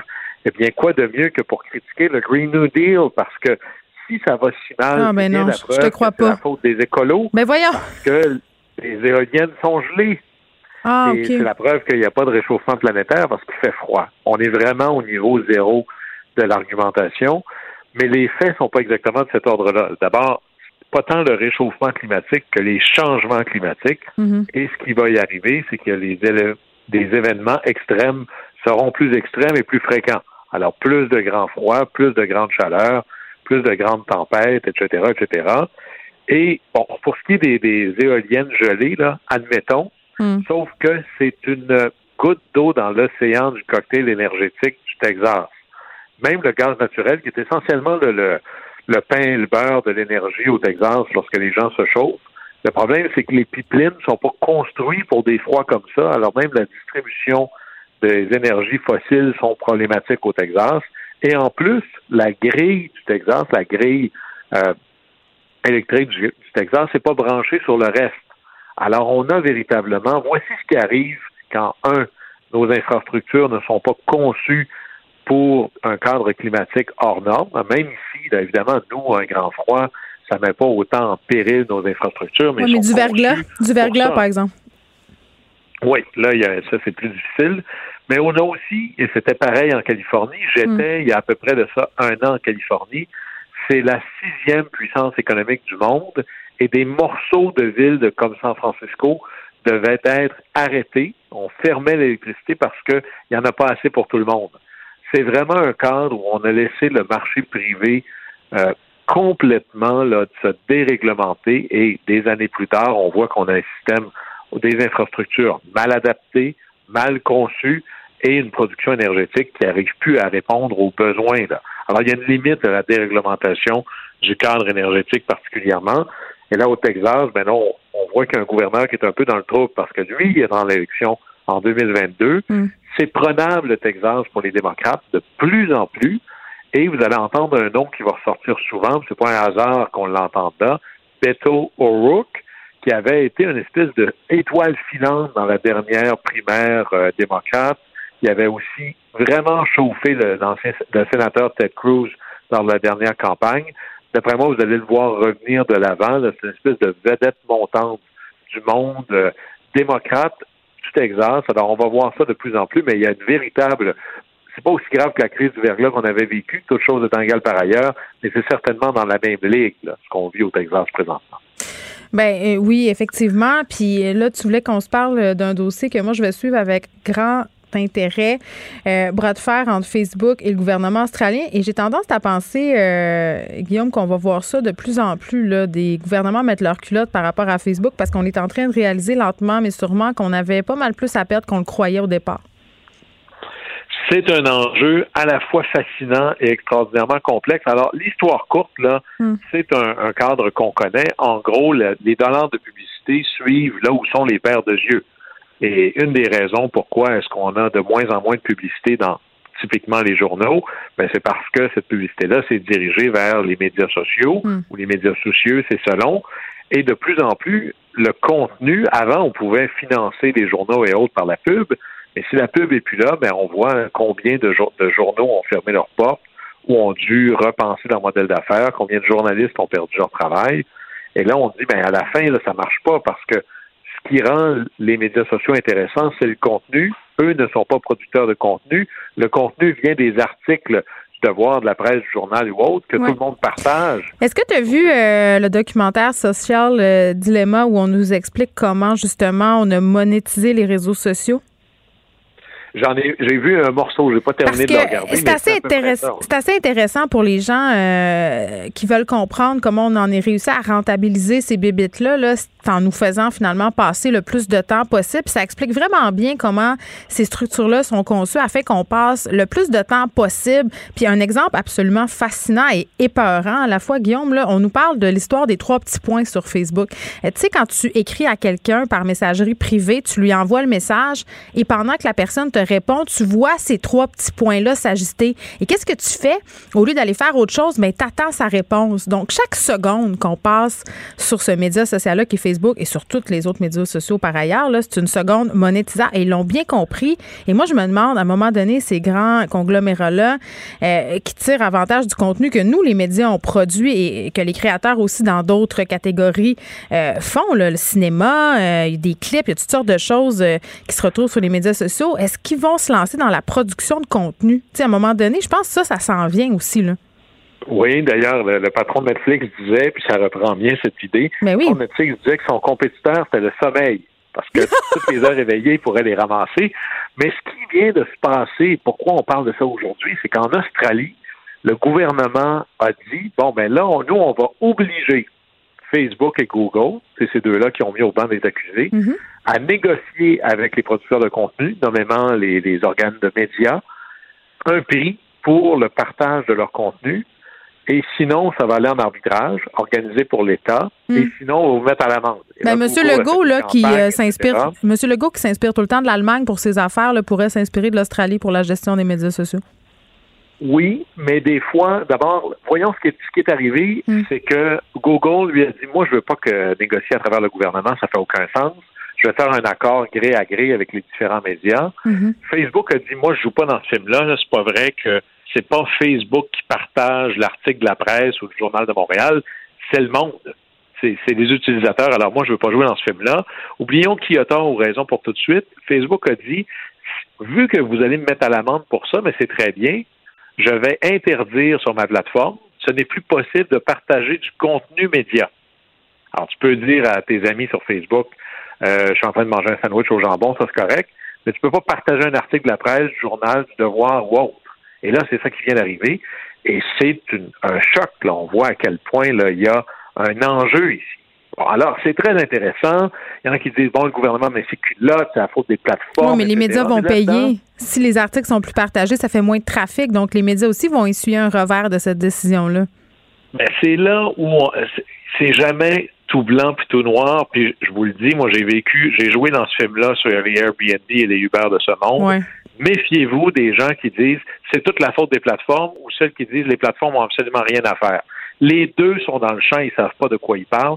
Il y a ici un enjeu réel, mais je suis pas sûr que la solution australienne, bien que l'intention soit la bonne, le, est la bonne méthode, parce que ça va faire ça va faire des petits. Là. Vous pouvez être certain que tous les pays qui sont un peu allumés regardent ce qui se passe en Australie. Hmm. D'abord, de dire vous allez devoir négocier avec les médias. OK. Quels médias? Puis là, le gouvernement dit les médias approuvés. Ça, mais c'est qui eux autres? C'est ça, ça m'inquiète. Après ça, c'est les plateformes qui vont être obligées de faire ça, sont les plateformes légitimes. Ça aussi, ça m'inquiète. Qui va décider qu'est-ce que c'est une plateforme légitime? Et là, imaginez, par exemple, que c'est juste du, ça, on s'en va en arbitrage. Voulez-vous vraiment que ce soit le gouvernement qui détermine combien ça vaut un article de journal? Et si, pour une Ben, raison ils vont, ou une autre, ils vont- imaginons ça, ils vont peut-être payer mieux que certains médias, remarque. Peut-être. Mais imaginons, poussons plus loin. Puis c'est Mm. pas pour dire qu'il faut rien faire, mais pour comprendre tout le problème. Pour être capable de régler le problème, il faut le comprendre. Imaginons que le média 1 dit, ben moi, un article, c'est 1 dollar que ça coûte. Et le média B ou 2 dit, ben moi, c'est 3 dollars que ça coûte. Et là, Facebook ou Google qui veut sauver des sous, c'est très bien. Moi, je vais mettre l'article du média 1 qui me coûte pas très cher, très, très visible, puis l'autre, il est sur la quatrième page. Ou, ben, cet article-là, moi, j'ai pas de deal avec, euh, je sais pas moi, la presse ou le Journal de Montréal. Alors, vu que j'ai pas d'accord avec eux, ben, il va être très loin dans l'algorithme. Puis là, on- c'est ça, on s'expose encore. De partager un autre média. C'est ça, Alors, on- vous on- voyez ouais. combien c'est dangereux et intéressant à la fois. Parce que si on commence à dire, bon, ben, si tous les articles de journaux sont pas traités également, ben là, ça veut dire, regardez, si moi, là, je vous dis, oui, vous allez être sur Google, mais vous sortez sur la deuxième page ou juste en bas de la première page, vous me verrez jamais. Mais oui, puis c'est encore une hiérarchisation de l'information, puis un contrôle du contenu, puis la, la euh, le piège des chambres d'écho. Donc, tu sais, on dirait de plus en plus, là, on dirait qu'on vit dans une dystopie ou dans 1984, là, on peut choisir. mais, mais euh, c'est, ça serait quoi la solution? Parce que, tu sais, à un moment donné, il va falloir se pencher là-dessus aussi. Là. Puis je, comprends dans ton explication que, euh, bon, l'Australie a peut-être aussi créé des problèmes en essayant de résoudre un autre problème. Mais à un moment donné, il faudra qu'on trouve comment monétiser le contenu médiatique sur ces plateformes-là. Là. On n'aura on aura pas le choix. les gens vont pas arrêter. Là, chose, mais on a déjà, peut-être que souvent, les, solutions du futur sont dans les débats qu'on a fait dans le passé. Comment ça se fait que euh, l'État finance certains médias, Radio-Canada ou autres, ici, là, mais mieux que ça, là, imaginons Télé-Québec ou encore PBS aux États-Unis ou NPR euh, ou la BBC, pourquoi est-ce que l'État détermine que c'est tellement important, puis là je parle pas d'un média d'État, mais d'une radio ou d'une télévision publique, mm-hmm, mm-hmm. ben, on dit que et les autres médias, même privés, il y a des subventions, parce qu'on dit que c'est important que l'information puisse circuler librement. Mais on fait jamais de lien entre tel article te paye X. Imaginez, c'est comme si un publicitaire disait Moi, si on peut lire un tel plus souvent, je vais vous payer plus cher. Ça, c'est un glissement dangereux. Alors, probablement que l'objectif général, c'est qu'il y ait un transfert de richesse entre les promoteurs de contenu que sont les différents médias sociaux et plateformes et les producteurs de contenu. Mais le pipeline qu'on va mettre entre les deux doit absolument être libre d'un lien direct entre j'aime tel article ou j'aime pas tel article. Hmm. Et ça, c'est probablement là où on devrait passer peut-être plus vers la taxation ou un transfert général plutôt que de l'associer directement à chaque clic, parce que sinon, ça va être le le nombre de clics qui va déterminer qu'est-ce que vous allez voir sur les grandes plateformes. Et ça, ça peut être inquiétant. Ou on retourne lire des livres. Ça aussi, ça pourrait être une solution. Tu sais, euh, Guillaume, que mon fils de 5 ans, à un moment donné, quand il était très petit, il a essayé de swiper une page de livre. J'ai, je me suis rendu compte à partir de ce moment-là que j'avais peut-être un petit problème. Donc. Euh, oui. Là, là, on appelle ça un choc générationnel. C'est comme, euh, comme, nous qui cherchions la télécommande. Nos parents disaient, ouais, mais t'as juste à aller peser sur le bouton sur la télévision. Mais à la fin, malgré tous les autres trucs, c'est la disponibilité de l'information ben, c'est sûr. qui est l'enjeu. Puis l'information est entre nos mains euh, par le biais de notre téléphone. Donc, il n'y en a pas de retour en arrière possible. Il va falloir apprendre à composer euh, euh, avec tout ça. Guillaume, on se reparle demain. Au plaisir. Geneviève Peterson, la déesse de l'information. Vous écoutez Geneviève Peterson, Cube Radio. On est avec Madeleine, puis l'autre côté. Salut, Madeleine. Allô, Geneviève. Bon, là, il faut que je dise quelque chose euh, aux auditeurs. Chaque matin, tu nous envoies euh, tes sujets et on lit ça avec grand intérêt. Et là, quand j'ai vu euh, tes sujets aujourd'hui, j'avais tellement hâte à ce moment de l'émission. j'avais hâte parce qu'on allait dire le mot vulve en ondes, ce qu'on n'entend pas souvent. Donc, je trouvais ça bien. mais j'avais tellement envie qu'on parle, qu'on parle enfin de ce sujet ultra tabou euh, qu'est l'odeur euh, de la vulve. Moi, j'ai parlé souvent en niaisant des chandelles de Gwyneth Paltrow, Smell Like My Vagina, puis on en avait une autre, euh, qui était comme Smell My Orgasm, je pense que c'est ça. Mais, My Orgasm, je sais pas comment dire.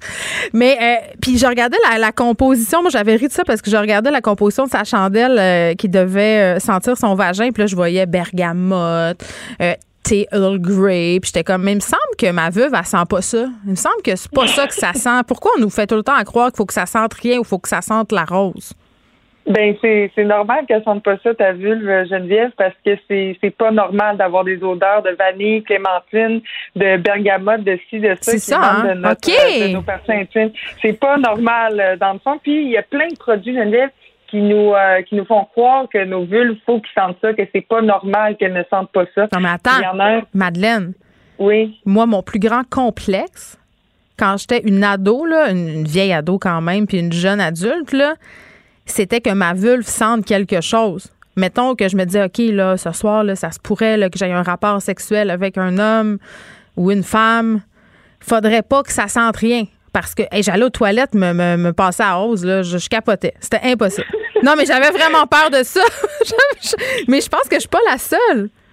Ben non, puis il y a plein de techniques que les femmes, que les jeunes femmes aussi ont comme développé. Là, tu sais, moi j'en, ai entendu parler de de, de traîner des lingettes euh, de bébé là, tu sais, pour fait nettoyer ça. les vaginette ben, quand tu nous tiens. Ben c'est ça. Il y a des lingettes aussi. Euh, bon, les lingettes de bébé, ça peut peut-être donner moins des vaginites parce que c'est fait très doux. Mais sinon, il y a des lingettes hyper parfumées. Écoute, moi j'ai déjà utilisé ça. J'ai failli pas m'en sortir. En tout cas, il y a plein d'affaires d'essayer de se nettoyer dans le lavabo, euh, dans sa de bain d'une date. En tout cas, rien ne va plus. Mais il faudrait comme assumer l'odeur de, de, nos vagins parce qu'il y a beaucoup de produits qui nous font croire que ces odeurs-là sont pas normales. Il y a un produit qui est, qui est sorti qui s'appelle OMV point d'exclamation. C'est un produit du Vagisil. Ah, j'ai vraiment oui, mais c'est ça, ça visait les adolescentes. Mm-hmm. Puis, euh, ben, on, on, leur fait à croire pendant qu'ils sont en train de se découvrir, qu'ils sont en train de découvrir leur vagin, leur vulve, que les odeurs qui en, qui en sortent sont pas normales. Fait que on a un, un petit problème. Mais euh, est-ce que tu as remarqué qu'on parle jamais des odeurs de batte? Jamais. Ben, c'est ça. C'est comme si, un pénis avait pas d'odeur, mais qu'une vulve, ah, ça, ça, ça a vraiment beaucoup d'odeur. Non, c'est toujours, là, un pénis, ça sent toujours bon, là, puis ton petit smegma, j'ai le goût de l'étendre sous mes toasts. C'est, c'est ça, là, qu'on ben, nous dit. Mais ben, c'est ça, mais je veux dire, on sait bien que des, des pénis, ça peut avoir vraiment des odeurs. On le sait. On le sait. On le sait. On le sait. mais c'est, c'est, dans le fond, ce qu'il faut déconstruire, là, c'est le mythe de, de, de, de, la vulve qui sent la pêche, là. Tu sais, une vulve, ça, ça sent pas la pêche. Puis ben, il faut pas nécessairement laver ça de fond en comble, puis euh, faire, faire une douche vaginale, puis euh, de se rentrer du savon, puis, puis ça. Un vagin, ça se nettoie euh, toute seule. C'est comme autorégulateur. Il y a beaucoup de recherches qui. Mais j'ai envie de te dire qu'il faut quand même se passer une petite débarbouillette de temps en temps, parce que sinon, ça sent le camping au bout de deux, trois jours. Là.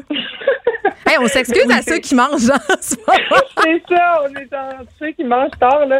Mais en tout cas, c'est c'est euh, oui, il faut avoir comme une bonne hygiène, mais je veux dire, c'est pas nécessaire de se passer la, de se rentrer la barre de savon non plus. Non, mais c'est vrai. Moi, je connais des, des filles qui prenaient, euh, qui prenaient jusqu'à deux douches par jour là, pour être certaines de rien sentir. Ben, c'est ça.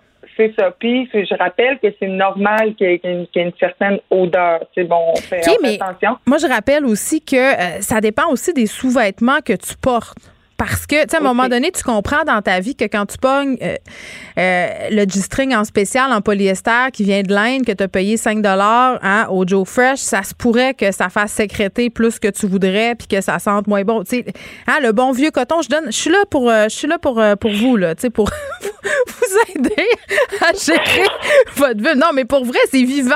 Tu sais, à un moment donné, empêche-la pas de respirer. Non, puis euh, ce qui empêche aussi une ville de respirer, c'est le fait que bon, euh, le poil soit de moins en moins populaire. Le fait d'avoir du poil, ben ça, ça garde une certaine aération parce que ça, peut garder comme les lèvres ouvertes. J'apprenais ça dans mes cours de sciences au secondaire, puis ça m'avait bien marqué. Fait que tu sais, la mode d'être euh, sur le cuir, d'être un berge de, de, la bulle. Euh, ben, je, je sais pas trop. ah, il y, a, un comeback. La mode est roue qui le poil est comme de essayer de, de se tailler une place, mais euh, c'est sûr que c'est faut avoir une petite trine, sinon on peut se faire juger. Ah oui, euh, les auditeurs me l'ont bien écrit l'autre fois quand je discutais avec Benoît Struzac euh, que leur coupe préférée c'était le triangle ou le ticket de métro. Pas comme c'est pas comme si je m'en foutais pas de leur préférence au niveau de ma coupe de veuve. Là. Je sais pas si les gars en régie sont bien à l'aise. Ils regardent ailleurs, Fred est parti. En tout cas, je sais pas qu'est-ce qui se passe. mais il faut en parler, Geneviève. Tu sais, puis moi je me demande quel message s'envoie aux adolescents, tu sais, ce genre de, de c'est comme leur, leur, dire que votre corps n'est pas correct. Mais attends, euh, sais-tu quoi? Ma fille a 14 ans, là, euh, puis je remarque que c'est vraiment le moment de la vie où tu rentres dans la consommation là, au niveau des produits de femmes. Tu sais, là, là euh, tout à coup, tu veux du déo, ça, ça c'est quand même un peu plus tôt, là, mais là, des rasoirs. Tu sais, puis je me rends compte, je me dis, mon Dieu, j'ai deux filles, il va falloir que je calcule ça dans le budget, le nombre de cossins qu'elles veulent pour s'entretenir le corps, toutes les gammes de produits, tu sais, pour la peau, là, anti-acné, puis c'est super brandé pour elles, là, je veux dire, les, les emballages sont colorés, c'est attrayant. Je veux dire, il n'y a pas une madame de 55 ans qui va s'acheter du bioré au citron avec. Tu comprends ce que je veux dire? Ça les vise mhm, clairement. Mhm. Euh, puis, euh, tu sais, on se parle souvent de la fameuse taxe rose. Euh, ça commence très, très tôt. On en fait de bonnes petites consommatrices et on leur montre très, très tôt que le corps de la fille, il est inadéquat en partant faut le changer, faut le laver, faut le shampooiner, faut le raser, sinon c'est pas cool. Ben oui, on se fait comme dire que notre corps est sale, tu sais, de, avec les lingettes, les vaporisateurs, comme s'il était comme pas bien tel qu'il est. Moi, je trouve ça comme bien dommage. Il y a, il y a une, une sexologue qui s'appelle, en fait, non, une gynécologue qui s'appelle Madame Gunther, qui dit dans son euh, livre La Bible du vagin que euh, elle dit on, on se sert pas la main, on mange pas, puis on coupe pas du poulet cru avec notre vagin. Là, tu sais, en On peut se calmer. Ben, on peut se calmer de, de laver de fond en comble, puis c'est pas bon non plus pour euh, pour la vulve en tant que telle, le vagin. Puis aussi, j'aimerais, puisqu'on parle de vagin, de vulve, j'aimerais faire euh, un petit peu d'éducation, Geneviève. On dit une vulve. Souvent, tu sais, tout le monde va dire un vagin, un vagin, un vagin, mais un vagin, c'est toujours bien juste le conduit. Moi, une c'est à snatch. Je vais tout régler ça. Ça englobe tout. Ma mère aime pas ça quand je dis ça. Faut pas hésiter à dire le mot vulve parce que c'est le vrai mot qui regroupe, Oui. euh, qui parle de, de tout l'ensemble de, de l'organe reproducteur euh, féminin. Ah, mais les gens disent tout le temps que vagin, c'est tellement un mot laid. Puis moi, je voudrais savoir pourquoi on pense ça. Est-ce que vous pensez que pénis, c'est un plus beau mot? En tout cas, je pose la question, je la lance dans l'univers. Eh, on se parle, on continue notre discussion sur le bas du corps. Tu voulais nous parler de l'application Club Solo pour se sentir moins seul en se masturbant. Mais Madeleine, euh, moi, quand je me masturbe, mettons, c'est parce que justement, je vais être tout seul. J'ai pas envie de faire ça en groupe, je comprends rien. Ben, c'est une application qui a vu jour il y a une couple euh, de semaines. Puis, euh, elle est quand même intéressante. Là, moi, je me suis risquée. J'étais allée, vous pouvez aller sur le site www.clubsolo.org. Puis, c'est vraiment une carte interactive où tu peux voir les gens en live qui sont en train de se masturber. Comme là, présentement, euh, il y, a, il y a des gens qui... Je trouve ça bizarre. Excuse-moi. Moi, j'ai été traumatisée. Un moment donné, j'avais vu un, un documentaire à Canal Vie. C'était des femmes qui se masturbaient en cercle pour atteindre l'orgasme en même temps. L'objectif, c'était de découvrir justement tout ça, la féminité. Mais je sais pas, on dirait que je le file pas. Ça, ça me rend excessivement mal à l'aise, mais c'est sûr que c'est moi qui ai un problème. Ben, toi, peut-être que pour te masturber, t'aimes ça vraiment être tout seul. Ben, je pense comme mais- beaucoup de gens.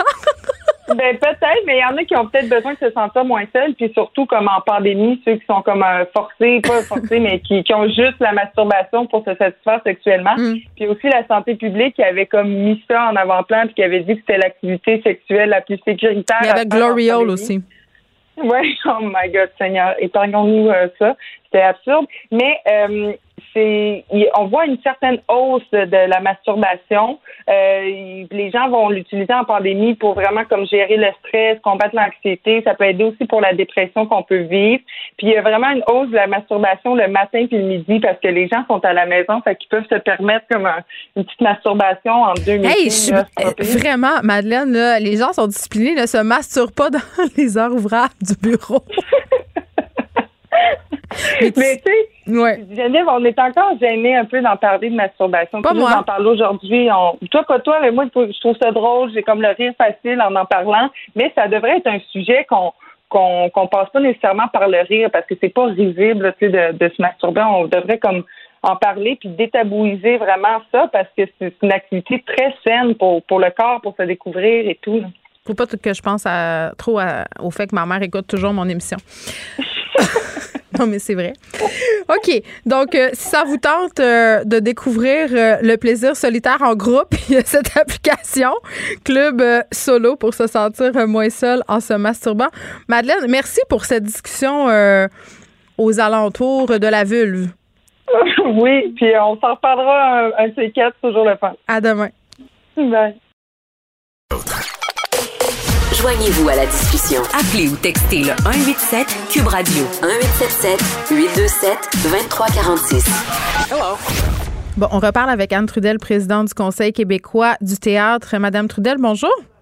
Oui, bonjour. Bon, on s'est parlé euh, hier concernant euh, cette annonce du gouvernement de rouvrir les cinémas et pas euh, les théâtres. On a souligné un peu les incongruités de cette décision, mais je voulais vous reparler aujourd'hui parce que euh, j'ai l'impression que M. Legault en a racheté une couche ce matin euh, dans la mêlée de presse, là, annonce des compensations financières pour les cinémas qui vont rouvrir euh, le 26 février. Là, puis comme je le disais, évidemment, euh, tant mieux pour les cinémas. Euh, mais quand on parle de théâtre, on parlait ensemble de la maladresse d'avoir dit euh, que les enfants allaient préférer le cinéma. On dirait que M. Legault apprend pas parce que ce matin, est-ce que c'est un peu maladroit de voir que les cinémas vont être compensés pour ouvrir alors que vous, finalement, vous êtes là à attendre? Ben en fait, je pense qu'on n'en est pas sur la compensation, au niveau financier. Tant mieux que les cinémas puissent bien s'en sortir Mhm. avec cette ouverture. Puis, tu sais, nécessairement, on pense que la culture doit se déployer au sens large. là. Donc, euh, je pense que pour la santé mentale, euh, oui, euh, nous, on parle de théâtre, là, mais évidemment que la danse, le cinéma, les musées, euh, tout ça, c'est extrêmement important. Euh, après ça, euh, c'est plutôt sur le principe d'ouverture en zone rouge. C'est ce qui nous préoccupe en ce moment. Puis évidemment, comme on le disait hier, euh, parce que bon, M. Legault parlait aussi du couvre-feu ce matin. Euh, évidemment que euh, il y a sans doute des, des directions de théâtre qui se préoccupent du couvre-feu, mais euh, on n'a pas eu l'occasion d'en discuter en amont de cette, attendez, conférence de presse. Madame Trudel, moi, ce qui m'a un peu fait rire, voire même ce qui m'a fait un peu sourciller, c'est de dire euh, qu'on explique l'ouverture de certains secteurs euh, plutôt que d'autres en disant on met sur les industries qui peuvent opérer le jour. Euh, aux dernières nouvelles, le cinéma, c'est pas tellement un sport de jour. Là. On va plutôt là le soir. les théâtres. Ben, il y a ça. Ben, les théâtres, les enfants au théâtre, c'est toujours bien le matin, l'après-midi.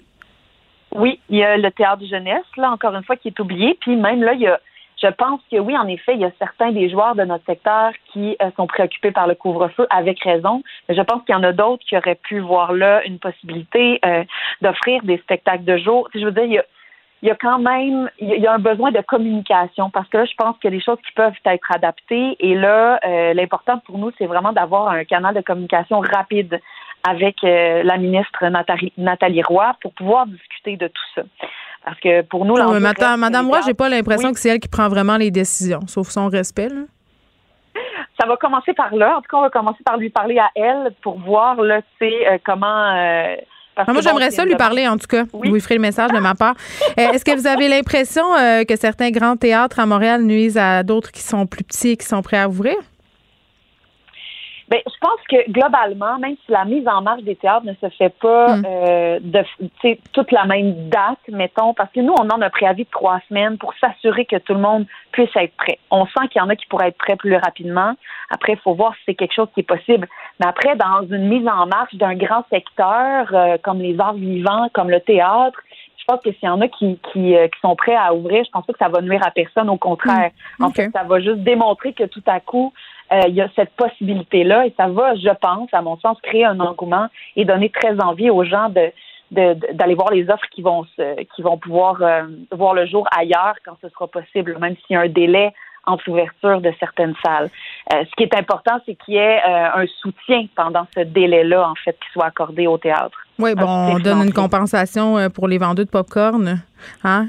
ben, oui, c'est ça. Ben, il y en a une compensation via le soutien euh, à la diffusion, mais il faut qu'elle soit adaptée hmm. à justement des ouvertures modulables, ce qui n'est pas le cas pour le moment. oui, je pense qu'il y a de la place pour tout le monde, là, puis que les gens euh, sont intéressés à fréquenter les deux lieux. Anne Trudel, merci, qui est présidente du Conseil québécois euh, du théâtre. On s'en va tout de suite à parler avec Paul Langevin, qui est copropriétaire du cinéma Le Tapis Rouge de Trois-Rivières. Monsieur Langevin, bonjour. Bonjour. Bon, euh, je trouvais ça important de parler à un propriétaire de cinéma euh, parce que on a cette annonce ce matin. Les cinémas pourront se prévaloir d'une aide euh, aux entreprises là, par rapport justement à cette fameuse euh, vente de popcorn. Là, on a vu des figures bien connues comme Vincent Gouzeau euh, se déchirer la chemise sur la place publique en disant ben là, nous, si on peut pas rouvrir, on pourra pas rouvrir dans ces circonstances-là parce qu'on monétise notre notre industrie à l'aide des comptoirs alimentaires. là, on a une réouverture. on pourra pas manger du popcorn, mais on a une aide financière sous forme de prêt pardonnable. Euh, le point de vue de M. Gouzou, on le connaît, mais moi, j'aurais aimé ça avoir la perspective d'un propriétaire de cinéma indépendant comme le tapis rouge. Bien, c'est sûr que nous, là, ben, premièrement, j'ai été très content d'entendre ça du premier ministre ce matin. En plus, je l'ai entendu à direct. Ça a donné que j'étais devant la télé, mais on n'était pas au courant. C'est sûr que je pense que tous les propriétaires ont fait le saut. On était contents.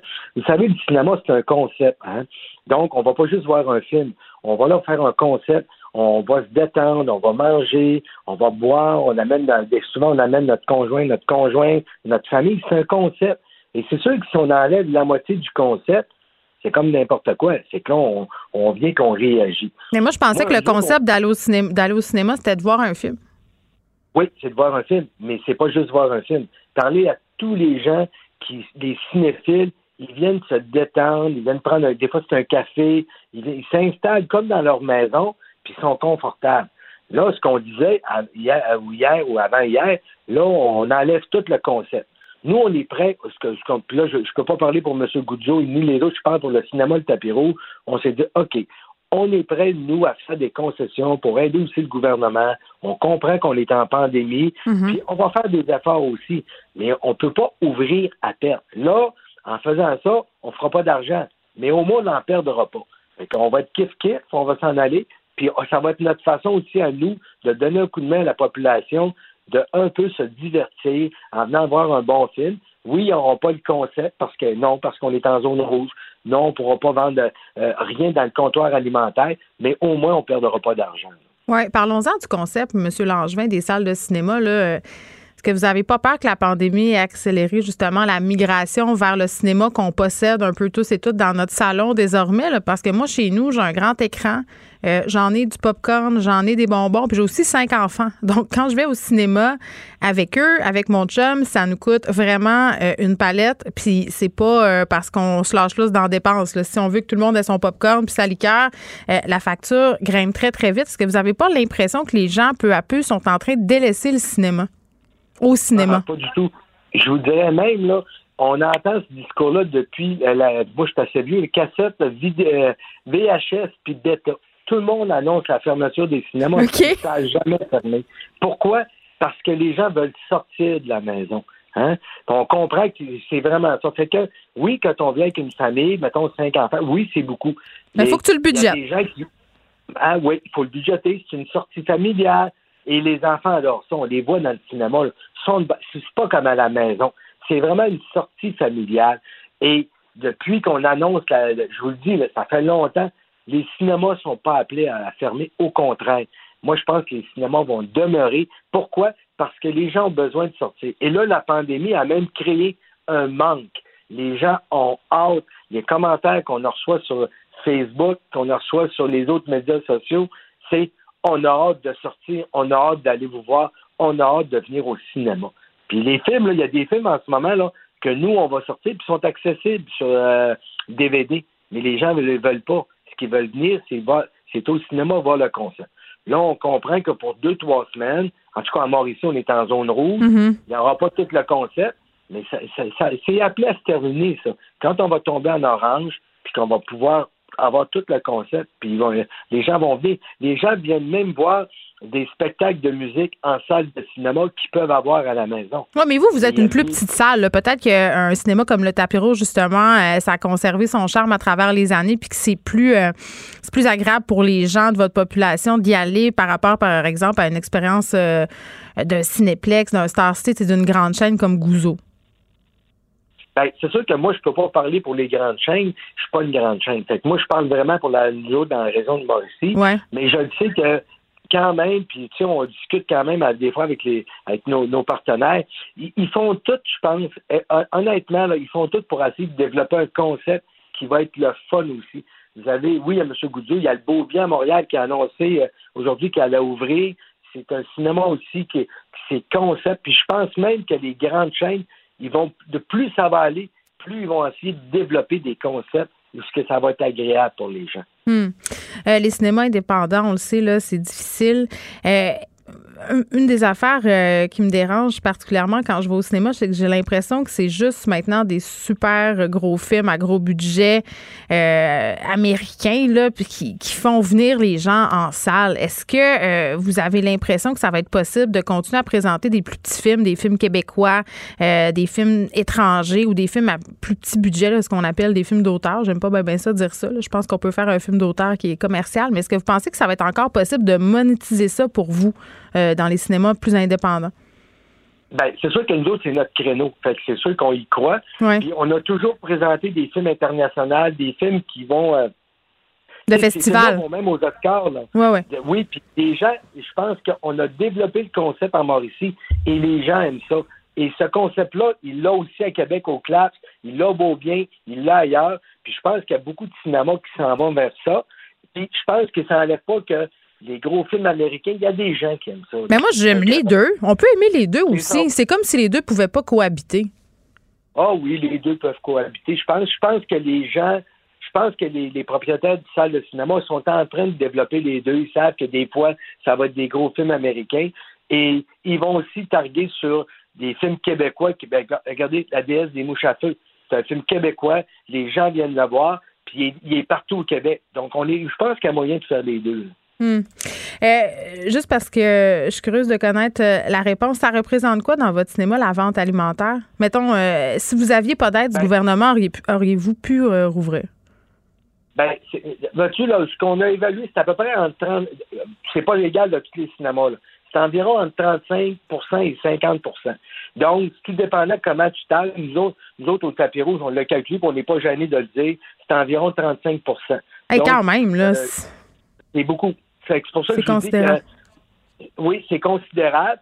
Cette aide-là est bienvenue parce que c'est donné. Nous autres, on aide le gouvernement aussi. Les autres, ils nous aident. Puis je pense que dès toutes les entreprises, toutes les entreprises, en tout cas, la plupart se font aider. Je ne vois hmm. pas pourquoi le cinéma ne se ferait pas aider. Puis c'est pas à vie, là.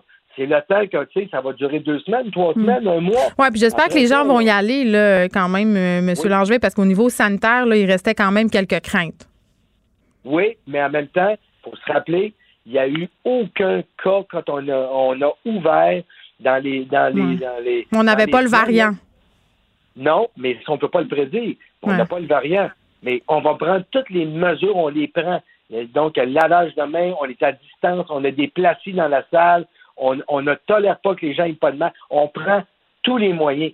Je ne vois pas pourquoi que ça serait différent cette fois-là. Hmm. Et on désinfecte les salles après chaque représentation que beaucoup de monde ne font pas, même à la maison. Fait que moi, j'ai dit non, je vois pas pourquoi qu'on aurait une multiplication dans les cinémas. Merci, Paul Angevec, est copropriétaire du cinéma Le Tapis Rouge à Trois-Rivières. On revenait sur ces annonces par rapport à l'industrie du cinéma qui ont été faites ce matin par le gouvernement Legault, cette aide financière qui sera donnée aux propriétaires de salles pour euh, leur venir en aide parce que, hey, hein, il n'y en aura pas de popcorn. Pour elle, une question sans réponse n'est pas une réponse. Geneviève Peterson. Cube Radio. Le, commentaire de Danny Saint-Pierre, un chef pas comme les autres. Danny, Danny, Danny. Hello. Tu es là, tu es présent, tu es avec moi. Oui, je suis en présentiel. Est-ce que J'adore ça? Un des, seuls, un, des seuls êtres humains que je vois, à part mon chum en présentiel, mais nous sommes à deux mètres de distance, capotez ah, pas. bien évidemment. Euh, je suis emballé dans du saran wrap, n'ayez pas peur. T'as-tu déjà commencé à faire tes plans pour la relâche? Parce que là, euh, ça a l'air qu'il faut prévoir ça bien d'avance puis que c'est épouvantable. On va passer cinq jours avec nos enfants. Fait que là, il faut rouvrir tout parce que ça prend des activités. Ça prend des activités. Euh, semble-t-il qu'il y a une belle activité euh, d'expo de Riopel. Fait que on va faire ça. Ah, pour vrai? Ouais. Moi aussi, je vais y aller. C'est où? Ben, c'est ma blonde qui a géré ça. J'ai mis ça sur sa charge mentale. Dis le gars, hey, moi, la charge mentale, je suis vraiment sans Combien ça, coûte, la charge mentale? Oui, tu l'as-tu payé? T'as-tu payé je pense pour. que je euh, paye régulièrement. Pour euh, te délaisser de la charge mentale? Non, pas du tout, mais je prends un autre type de charge mentale. On échange nos charges. Mais toi, tu fais de la radio. C'est comme faire des poids. Des poids? Des poids. Des Ben oui, c'est sûr. C'est ah, chargé. Non, pas là-dessus, ça me fait peur. J'en ai acheté plein, euh, puis c'était très cher pour mettre dans mon sol, puis là, je les regarde. Tu regardes. Est-ce que tu as une gradation? J'ai une gradation certaine. T'as-tu pris ceux que tu peux enlever des coches dessus? Ah non, moi, j'ai euh, tout le gros. J'ai de deux livres à genre 50 livres. Comme Arnold, là. Non, non, je suis game, là. J'ai mon gym personnel, puis je regarde mes quatre murs, puis ça me déprime. Moi, ça marche pas. Moi, mais moi, ça marche. Ça, marche, puis je m'étais dit, je me réinscrirais pas au gym, mais à chaque fois, je me fais pogner, puis dans le fond, j'ai juste hâte que ça rouvre pour y retourner. Mais ça, faut pas que mon chum entende ça parce qu'il pense que je vais économiser euh, sur le forfait gym. je vais y cacher encore un peu longtemps. On dira pas ça. Il prépare sa chronique, là, il écoute pas l'émission. Euh, tu voulais qu'on se parle des cabanes euh, à sucre, une aide pour les cabanes à venir ou à ne pas venir? Une dépêche dans mon téléphone à poche, imagine-toi donc, directement, directement de ce ministère, de ma PAC. Parce que, ben, tu vois, il y a une plateforme qui va s'appeler Ma cabane à la maison. Imagine-toi donc. Oh, ben, il va avoir une aide de 50 000 d'octroyer à cette plateforme-là qui va aider les cabanes à sucre à passer à l'autre étape et à faire comme la cabane du pied de cochon, admettons, puis de faire des boîtes, puis d'envoyer ça vers les gens. Est-ce que c'est maintenant que je te dis mon opinion ou tu poursuis avant que. Ah, vas-y, vas-y, gêne-toi pas. Ben, c'est juste que je me demande, puis bravo le MAPAC pour cette initiative. Là, on veut aider les gens. Tout à fait, ben oui. Mais il me semble que rendu là dans le processus, si t'es une cabane à sucre, tu le sais qu'il faut que tu fasses des boîtes. Là. Il me semble. Il me semble. Je sais pas, mettons, tu sais que tu as fait 3-4 minutes d'introspection avec ton staff, tu fais peut-être ça serait une bonne idée de faire des cabanes à sucre que les gens pourraient faire chez eux. Hein? Tu sais, le, le, changement, là, surtout dans une industrie, euh, une industrie qui refait les mêmes choses à chaque année puis qui est saisonnière, j'imagine que c'est pas évident. Oui, mais cette aide-là, justement, c'est pourquoi? C'est pas pour l'idée de la boîte puis faire les boîtes. J'imagine que c'est pour des sites transactionnels. C'est un site transactionnel. C'est ça, là. Puis après ça, ben, il y a des subventions qui peuvent arriver, arriver pour aider les gens à travailler leur modèle d'affaires. Il y a des dépenses qui vont être admissibles. Moi, j'ai un truc pour eux autres. Dis-moi. Faut que ça soit bon. Oui, il faut que ça Parce que c'est quand même tout un défi pour plusieurs cabanes à sucre au Québec. C'est les grosses cabanes à sucre industrielles qui servent de la moulée, là. Puis là-dedans, ils sacent un peu de sirop d'érable. Ben, je peux te dire que moi, ça fait très longtemps que j'ai pas été à cabane à sucre? Moi aussi. Pour, pour cette principale raison. j'ai des souvenirs, là, puis c'est un peu, euh, c'est un peu bancal, là. Tu sais, t'arrives, t'es sur la nappe collante de quelqu'un d'autre. Ouais, avec la, puis l'omelette, là, tu sais, l'omelette brouillée avec les, les sirop d'érable, faites plus ça. Hein? Ben, l'omelette soufflée est belle. Mais pas l'omelette brouillée avec le petit jus, là, que tu vois clairement que c'est des œufs. Tu sais, les œufs en boîte, là. Je sais pas, je, je Ils servent ça, des hôpitaux. Mais je le sais, je trompe. Ouais, les œufs en sac, là, euh, comme les scrambles. Oui, ils te servent ça, là, comme une, ça, ça ressemble un peu à de la moulée. Euh... Ben ouais, c'est comme de la polenta, mais de, de jambon. Ben, vraiment de la polenta de gigon, là. Après ça, ils te sacent un peu de, de sirop. De... Non, ça fait. Il y a du sirop. Faites plus ça. Le là. sirop, là, c'est pas, euh, pas un remède pour de la mauvaise cuisine, OK? Ben, des fois. Moi, des fois, j'essaie, je mousse vraiment beaucoup mes enfants avec du sirop d'érable au déjeuner. La ah oui, je, je, mets tout, je mets tout dans le sirop d'érable. Tes nappes. Ben, je pense que j'ai pas besoin de, de, de, de boîte de cabane. non, non. Toi, tu peux faire ça à la maison directement. Dani, partant, attends. Oh, oh, oh, à, partir sur. Euh, oui, oui, oui. Là, hier, à l'épicerie, j'ai acheté. Parce que là, à l'épicerie, ils font des stands de cabane à sucre qui sont pas plus fous que d'autres. Hein? Ils savent ah, qu'on pourra pas y aller. À quelle épicerie tu ils sont vas, pas toi? Ben, je peux pas le dire. Là, ils me payent pas pour dire ça. Une grande épicerie, une bannière. Il y a combien de lettres dans son nom? Hum, je suis pas assez intelligente pour le calculer vite demain. Ça commence par P. Bon, alors, euh, je me pointe à l'épicerie qui, qui, commence par P et il y a un stand magnifique de produits de l'érable. Puis là, tu suis une mère de famille. Je me dis, hey, tu sais, les enfants vont être contents. Ça va être extraordinaire. comme des cornets avec de la tire qui colle d'un. Oh mon Dieu, que c'est euh... bon. Ça, exactement ça. Ah ouais. Là, genre, mes règles, tu vas me faire accroître pour les enfants, je vais tous les manger au nombre de six. C'est sûr. J'arrive chez nous. Qu'est-ce que je découvre pas? Quelqu'un est passé avant toi. Non, c'est pas des vrais. Quoi? C'est pas des vrais cornets! Mais c'est quoi? Des cornets en plastique? C'est des produits de l'érable à l'intérieur. Fait qu'il y a du monde qui ont comme fait de la coupe.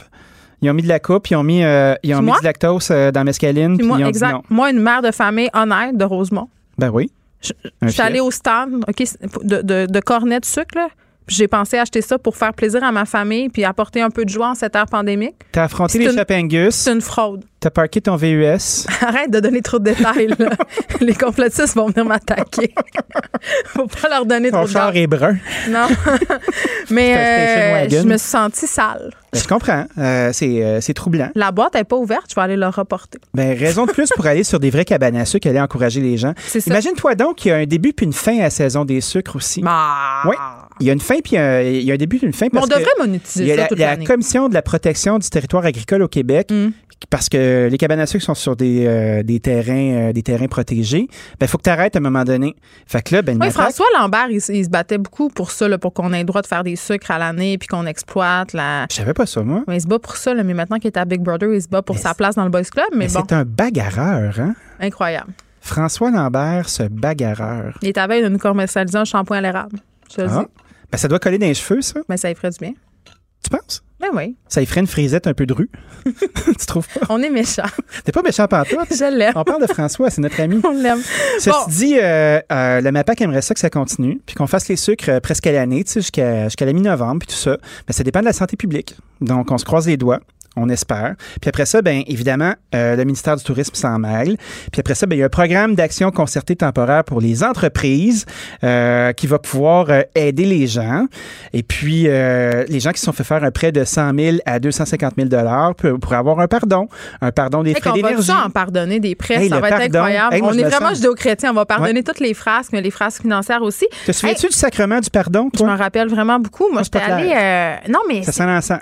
Non, mais il me semble qu'on avait. Moi, j'allais à l'école apostolique, fait qu'on avait toutes sortes de petits cours là, pour nous préparer à ces sacrements-là. À me des ra- personnes propres? Oui, je me rappelle plus. euh, ma mère m'avait acheté un kit affreux, mais je pense que c'était pour ma première euh, Pour repousser un- les, euh, les soutanes? Non, euh, ben, je pense que oui, mais c'était surtout pour repousser euh, le bon goût, je pense.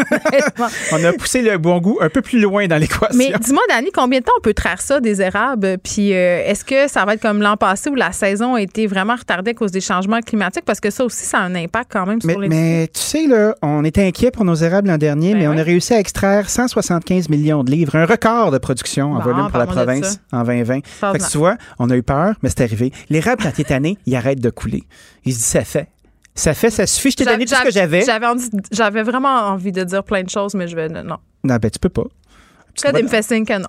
Ah, ben, si Fred a dit non, moi, j'ai le coup qu'on dise oui. non. fait que, tu vois, euh, un appui au développement, euh, on a extrait beaucoup d'érable, puis après ça, ben, la FADAC, hein, euh, la, le programme d'aide temporaire, beaucoup d'acronymes, beaucoup de choses qui vont se passer comme ça, ben, vont aider les gens. Puis, tu vois, il y a aussi un programme de donner des liquidités avant les entailles, dont 4300 entreprises au Québec se sont prévalues pour avoir du cash d'avance. c'est beaucoup de détails. Moi, ce que je retiens. C'est des détails, mais ça aide. Ces ben, gens-là sont en train d'aider. Exactement. Ils sont pas assis sur leur pouce en train d'attendre de se faire entailler. Ils, les érables coulent euh, ça que je un peu d'argent. Puis je aussi euh, noter qu'on veut des vrais cornets.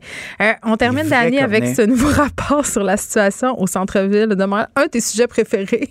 Ben, je trouve ça intéressant parce qu'on se dit tout le temps, ah là, il y a des pénuries du logement, ça va pas bien, le centre-ville est vide. Mais ben, c'est vrai, tout ça, c'est vrai. tout à fait. L'Institut de développement urbain du Québec nous dit que le taux d'inoccupation global des logements locatifs au centre-ville s'élève maintenant à 12% Puis la vente de condos neufs a chuté de 53% parce que le monde, ils vont plus travailler au centre-ville. Ben oui. Mais qui, n'ont plus besoin d'aller se, se, sardiner, là? Ben. se sardiner là-bas, ben dans les tours, euh, les tours un peu trop propres. Mais qu'est-ce qu'on va euh, faire? Aux abords. Qu'est-ce qu'on va faire?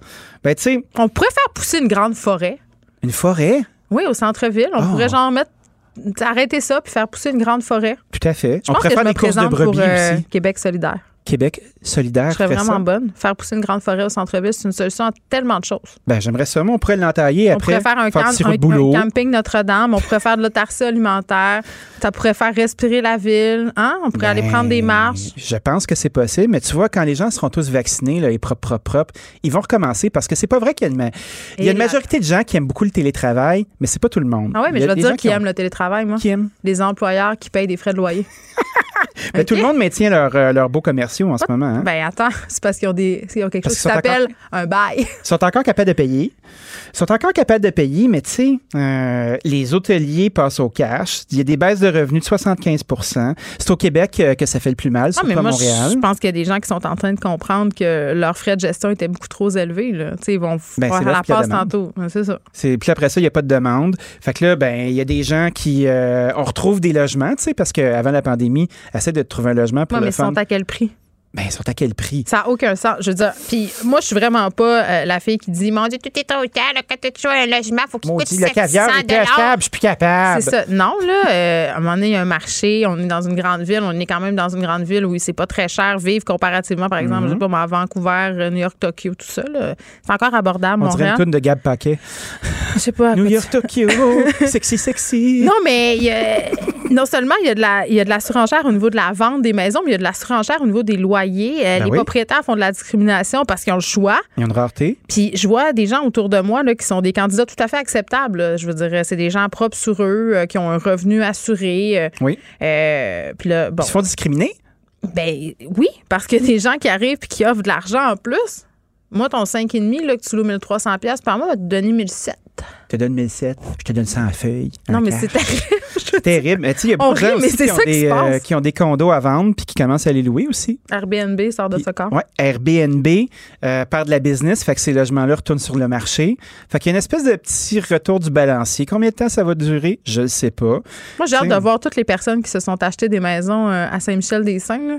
graffiné dans Porte-Passo l'année prochaine quand on va être tous vaccinés puis que ça va être à Chiaga.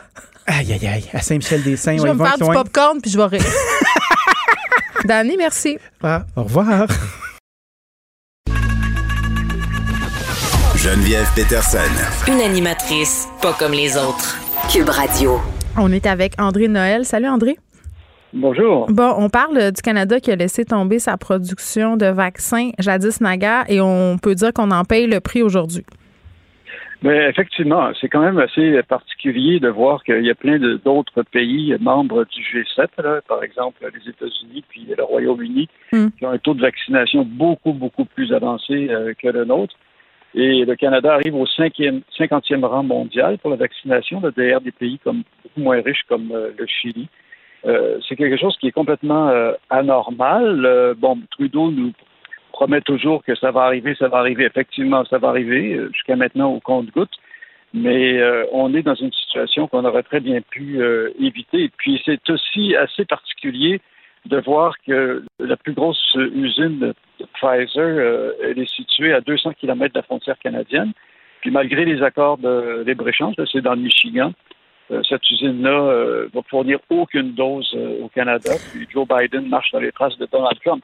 C'est USA first. Même chose en Europe. Ben, tu me parlais euh, du Chili, là. c'est sûr que ça choque les gens parce que, tu sais, dans l'imaginaire de bien des, du monde, le Canada, euh, c'est un pays en avance, c'est un pays qui fait partie du G7. T'sais, là, euh, tu me disais, des pays comme le Chili, des pays qui sont beaucoup moins riches que nous, vont être vaccinés avant nous. L'exemple du Chili, c'est quand même assez percutant, là. Le Chili estime que 80% de sa population va être vaccinée avant juin. Chez nous, c'est 50% avant l'été. Si on est chanceux, on nous promet que la population canadienne va être vaccinée dans son ensemble d'ici la fin septembre.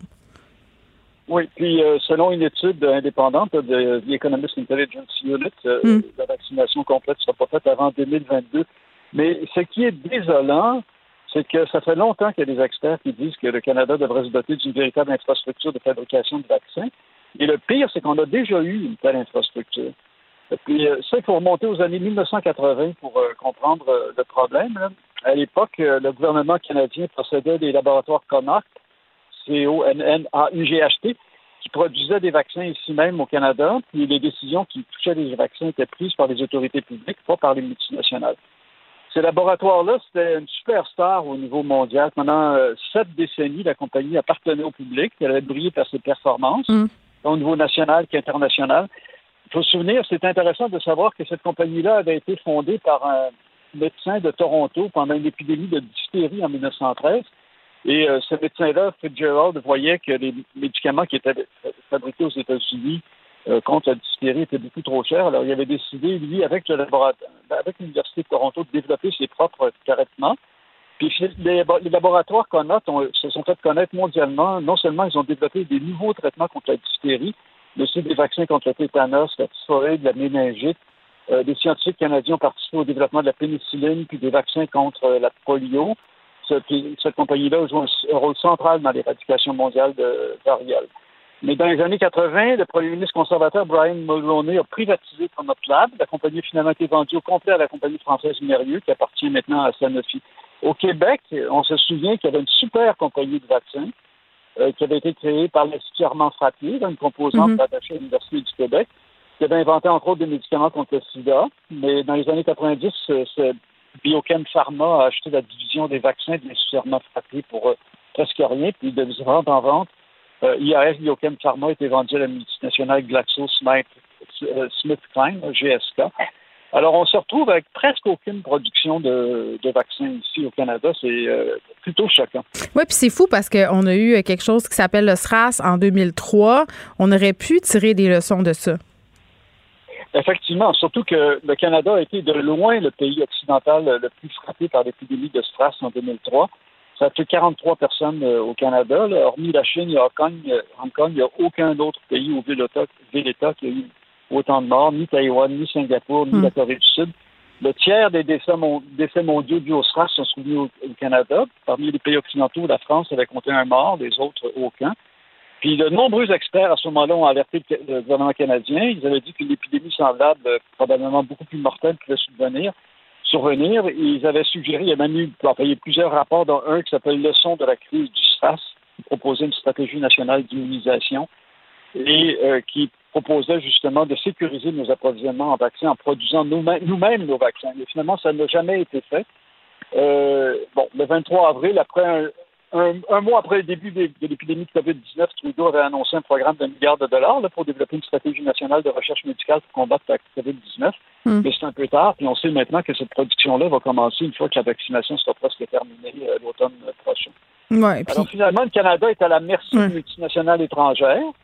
Puis euh, le comble, c'est que pendant toutes pendant des années, des années, ça fait des années que les gouvernements canadiens et québécois donnent des gigantesques subventions, des dégrèvements fiscaux aux compagnies euh, pharmaceutiques supposément pour développer notre industrie ici, y compris à l'usine de Pfizer. Pfizer a une grosse usine à Montréal, mais fabrique des milliards de comprimés de multivitamines, des produits euh, dont l'utilité pour la santé est plutôt controversée. Oui, puis tu sais, euh, je parlais avec un spécialiste de l'éthique vaccinale, puis ce qui est préoccupant avec la vaccination à l'échelle mondiale de la COVID-19, euh, puis l'hégémonie qui exerce certaines compagnies pharmaceutiques, là, ils sont pas beaucoup dans la course. C'est qu'à un moment donné, les pays, c'est un peu au plus fort la poche, puis ça fait qu'à un moment donné, les prix des vaccins deviennent exagérés. Ben tout à fait. Alors, euh, là, le gouvernement canadien refuse de divulguer les prix puis euh, les contrats, mais c'est clair qu'on paye une fortune pour ça. Euh, aux grandes dames des compagnies, il y a un ministre belge, on sait qu'il y a beaucoup de vaccins qui sont produits en Belgique, hein, qui a publié ce traité les prix payés par les Européens. Euh, Pfizer BioNTech, là, qui est une des deux compagnies euh, principales auxquelles on va s'alimenter en vaccin, vend sa double dose 24 euros, c'est-à-dire 37 dollars canadiens. Moderna, euh, à peu près 46 dollars canadiens. C'est énorme, surtout quand on sait que des vaccins comme celui de Moderna ont été développés presque entièrement par des fonds publics. Ben, que là, on se dit, oui, mais c'est normal que ces compagnies-là centralisent leur, leur production. oui et non. Je veux dire, la raison pour laquelle ils le font, c'est pour limiter leurs coûts et pour augmenter leur euh, marge de profit.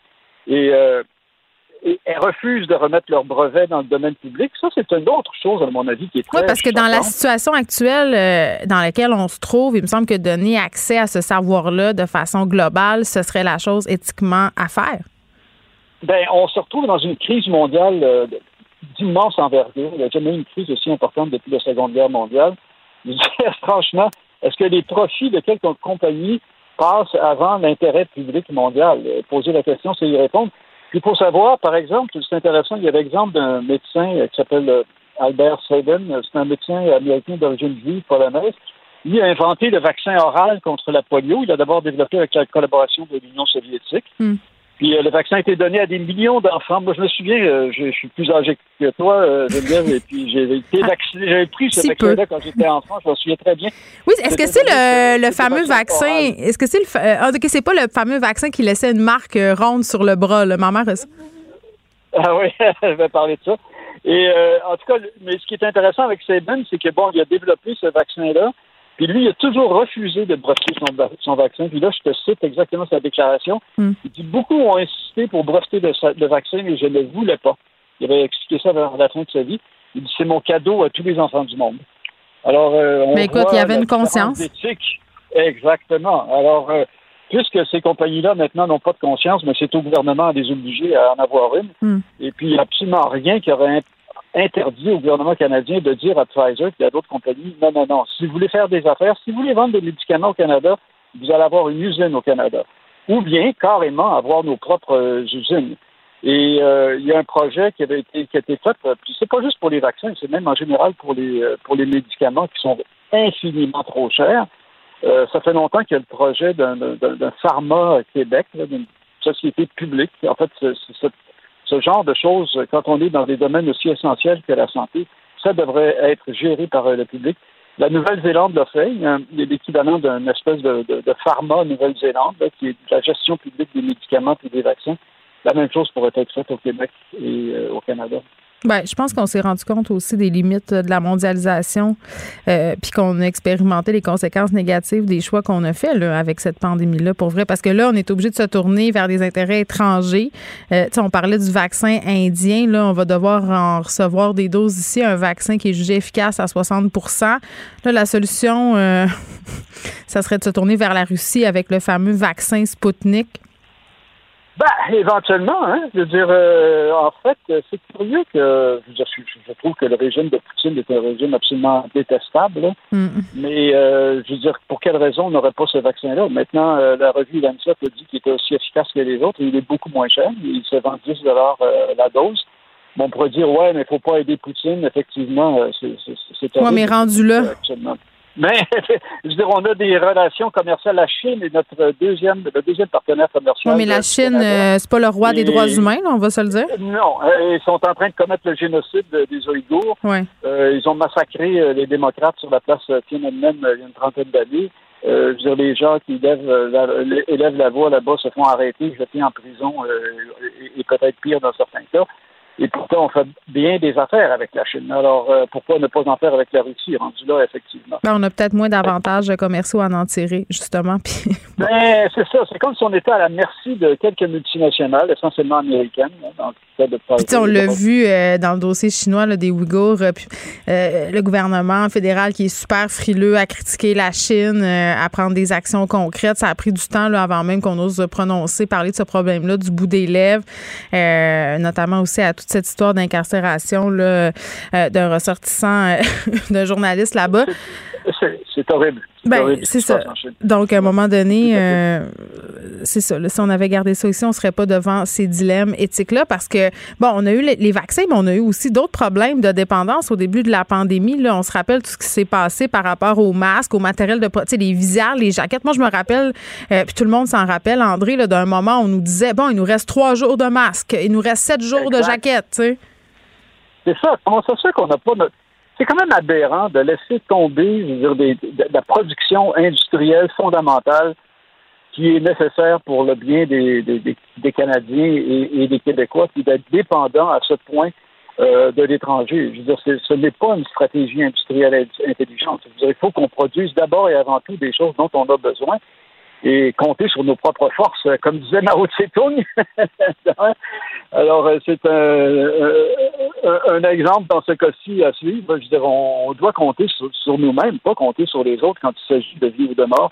Effectivement, quand tu parles des masques, des équipements de protection individuels, c'est effectivement des, aussi des choses absolument indispensables. Et c'est vraiment particulier parce que, la, savais-tu que une, sinon la plus grosse compagnie mondiale de masques, elle est québécoise. Il s'agit de Medicom.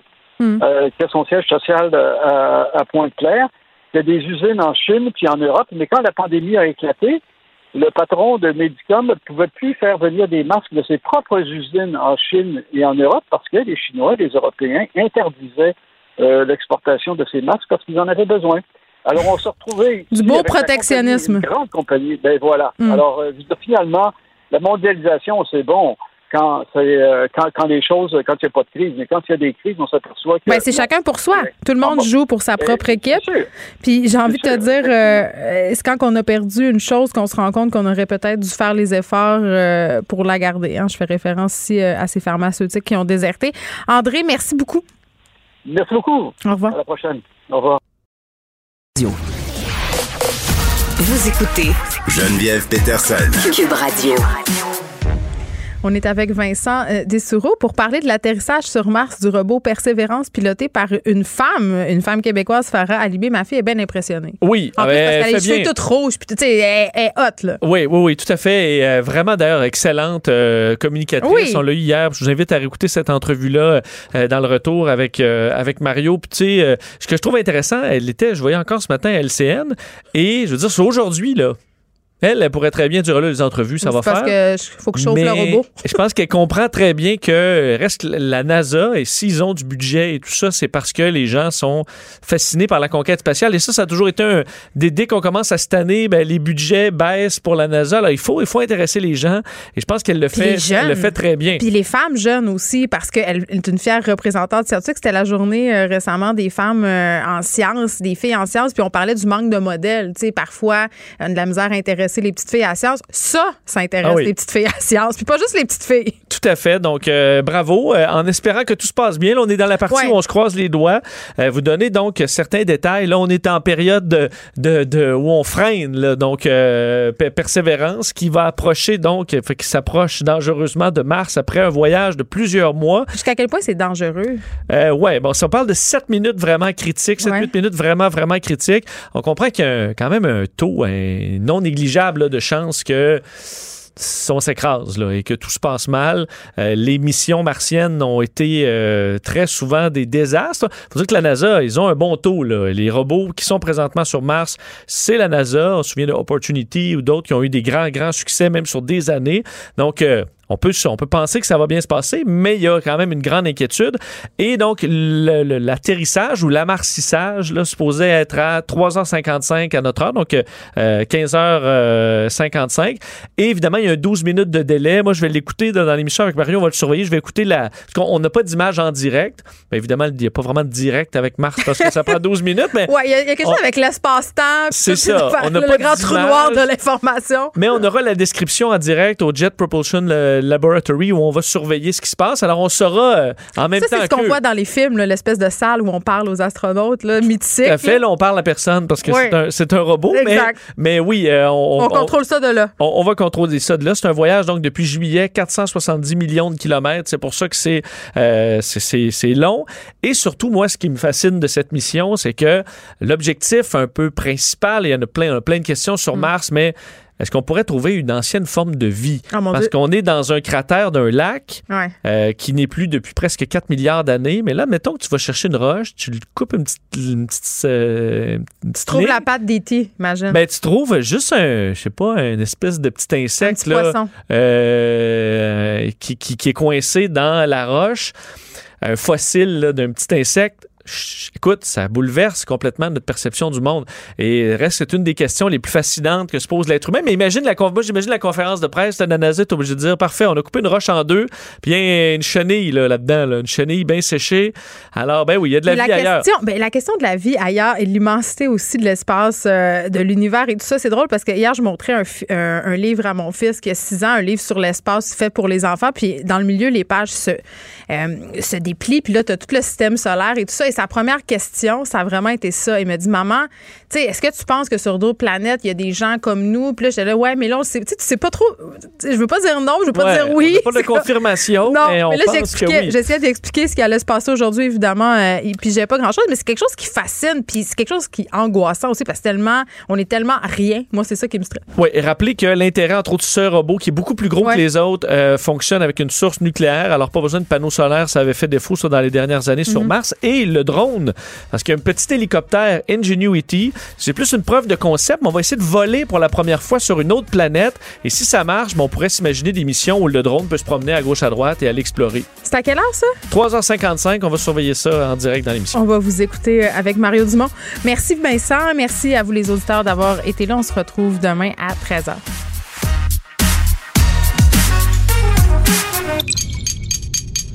Cube Radio.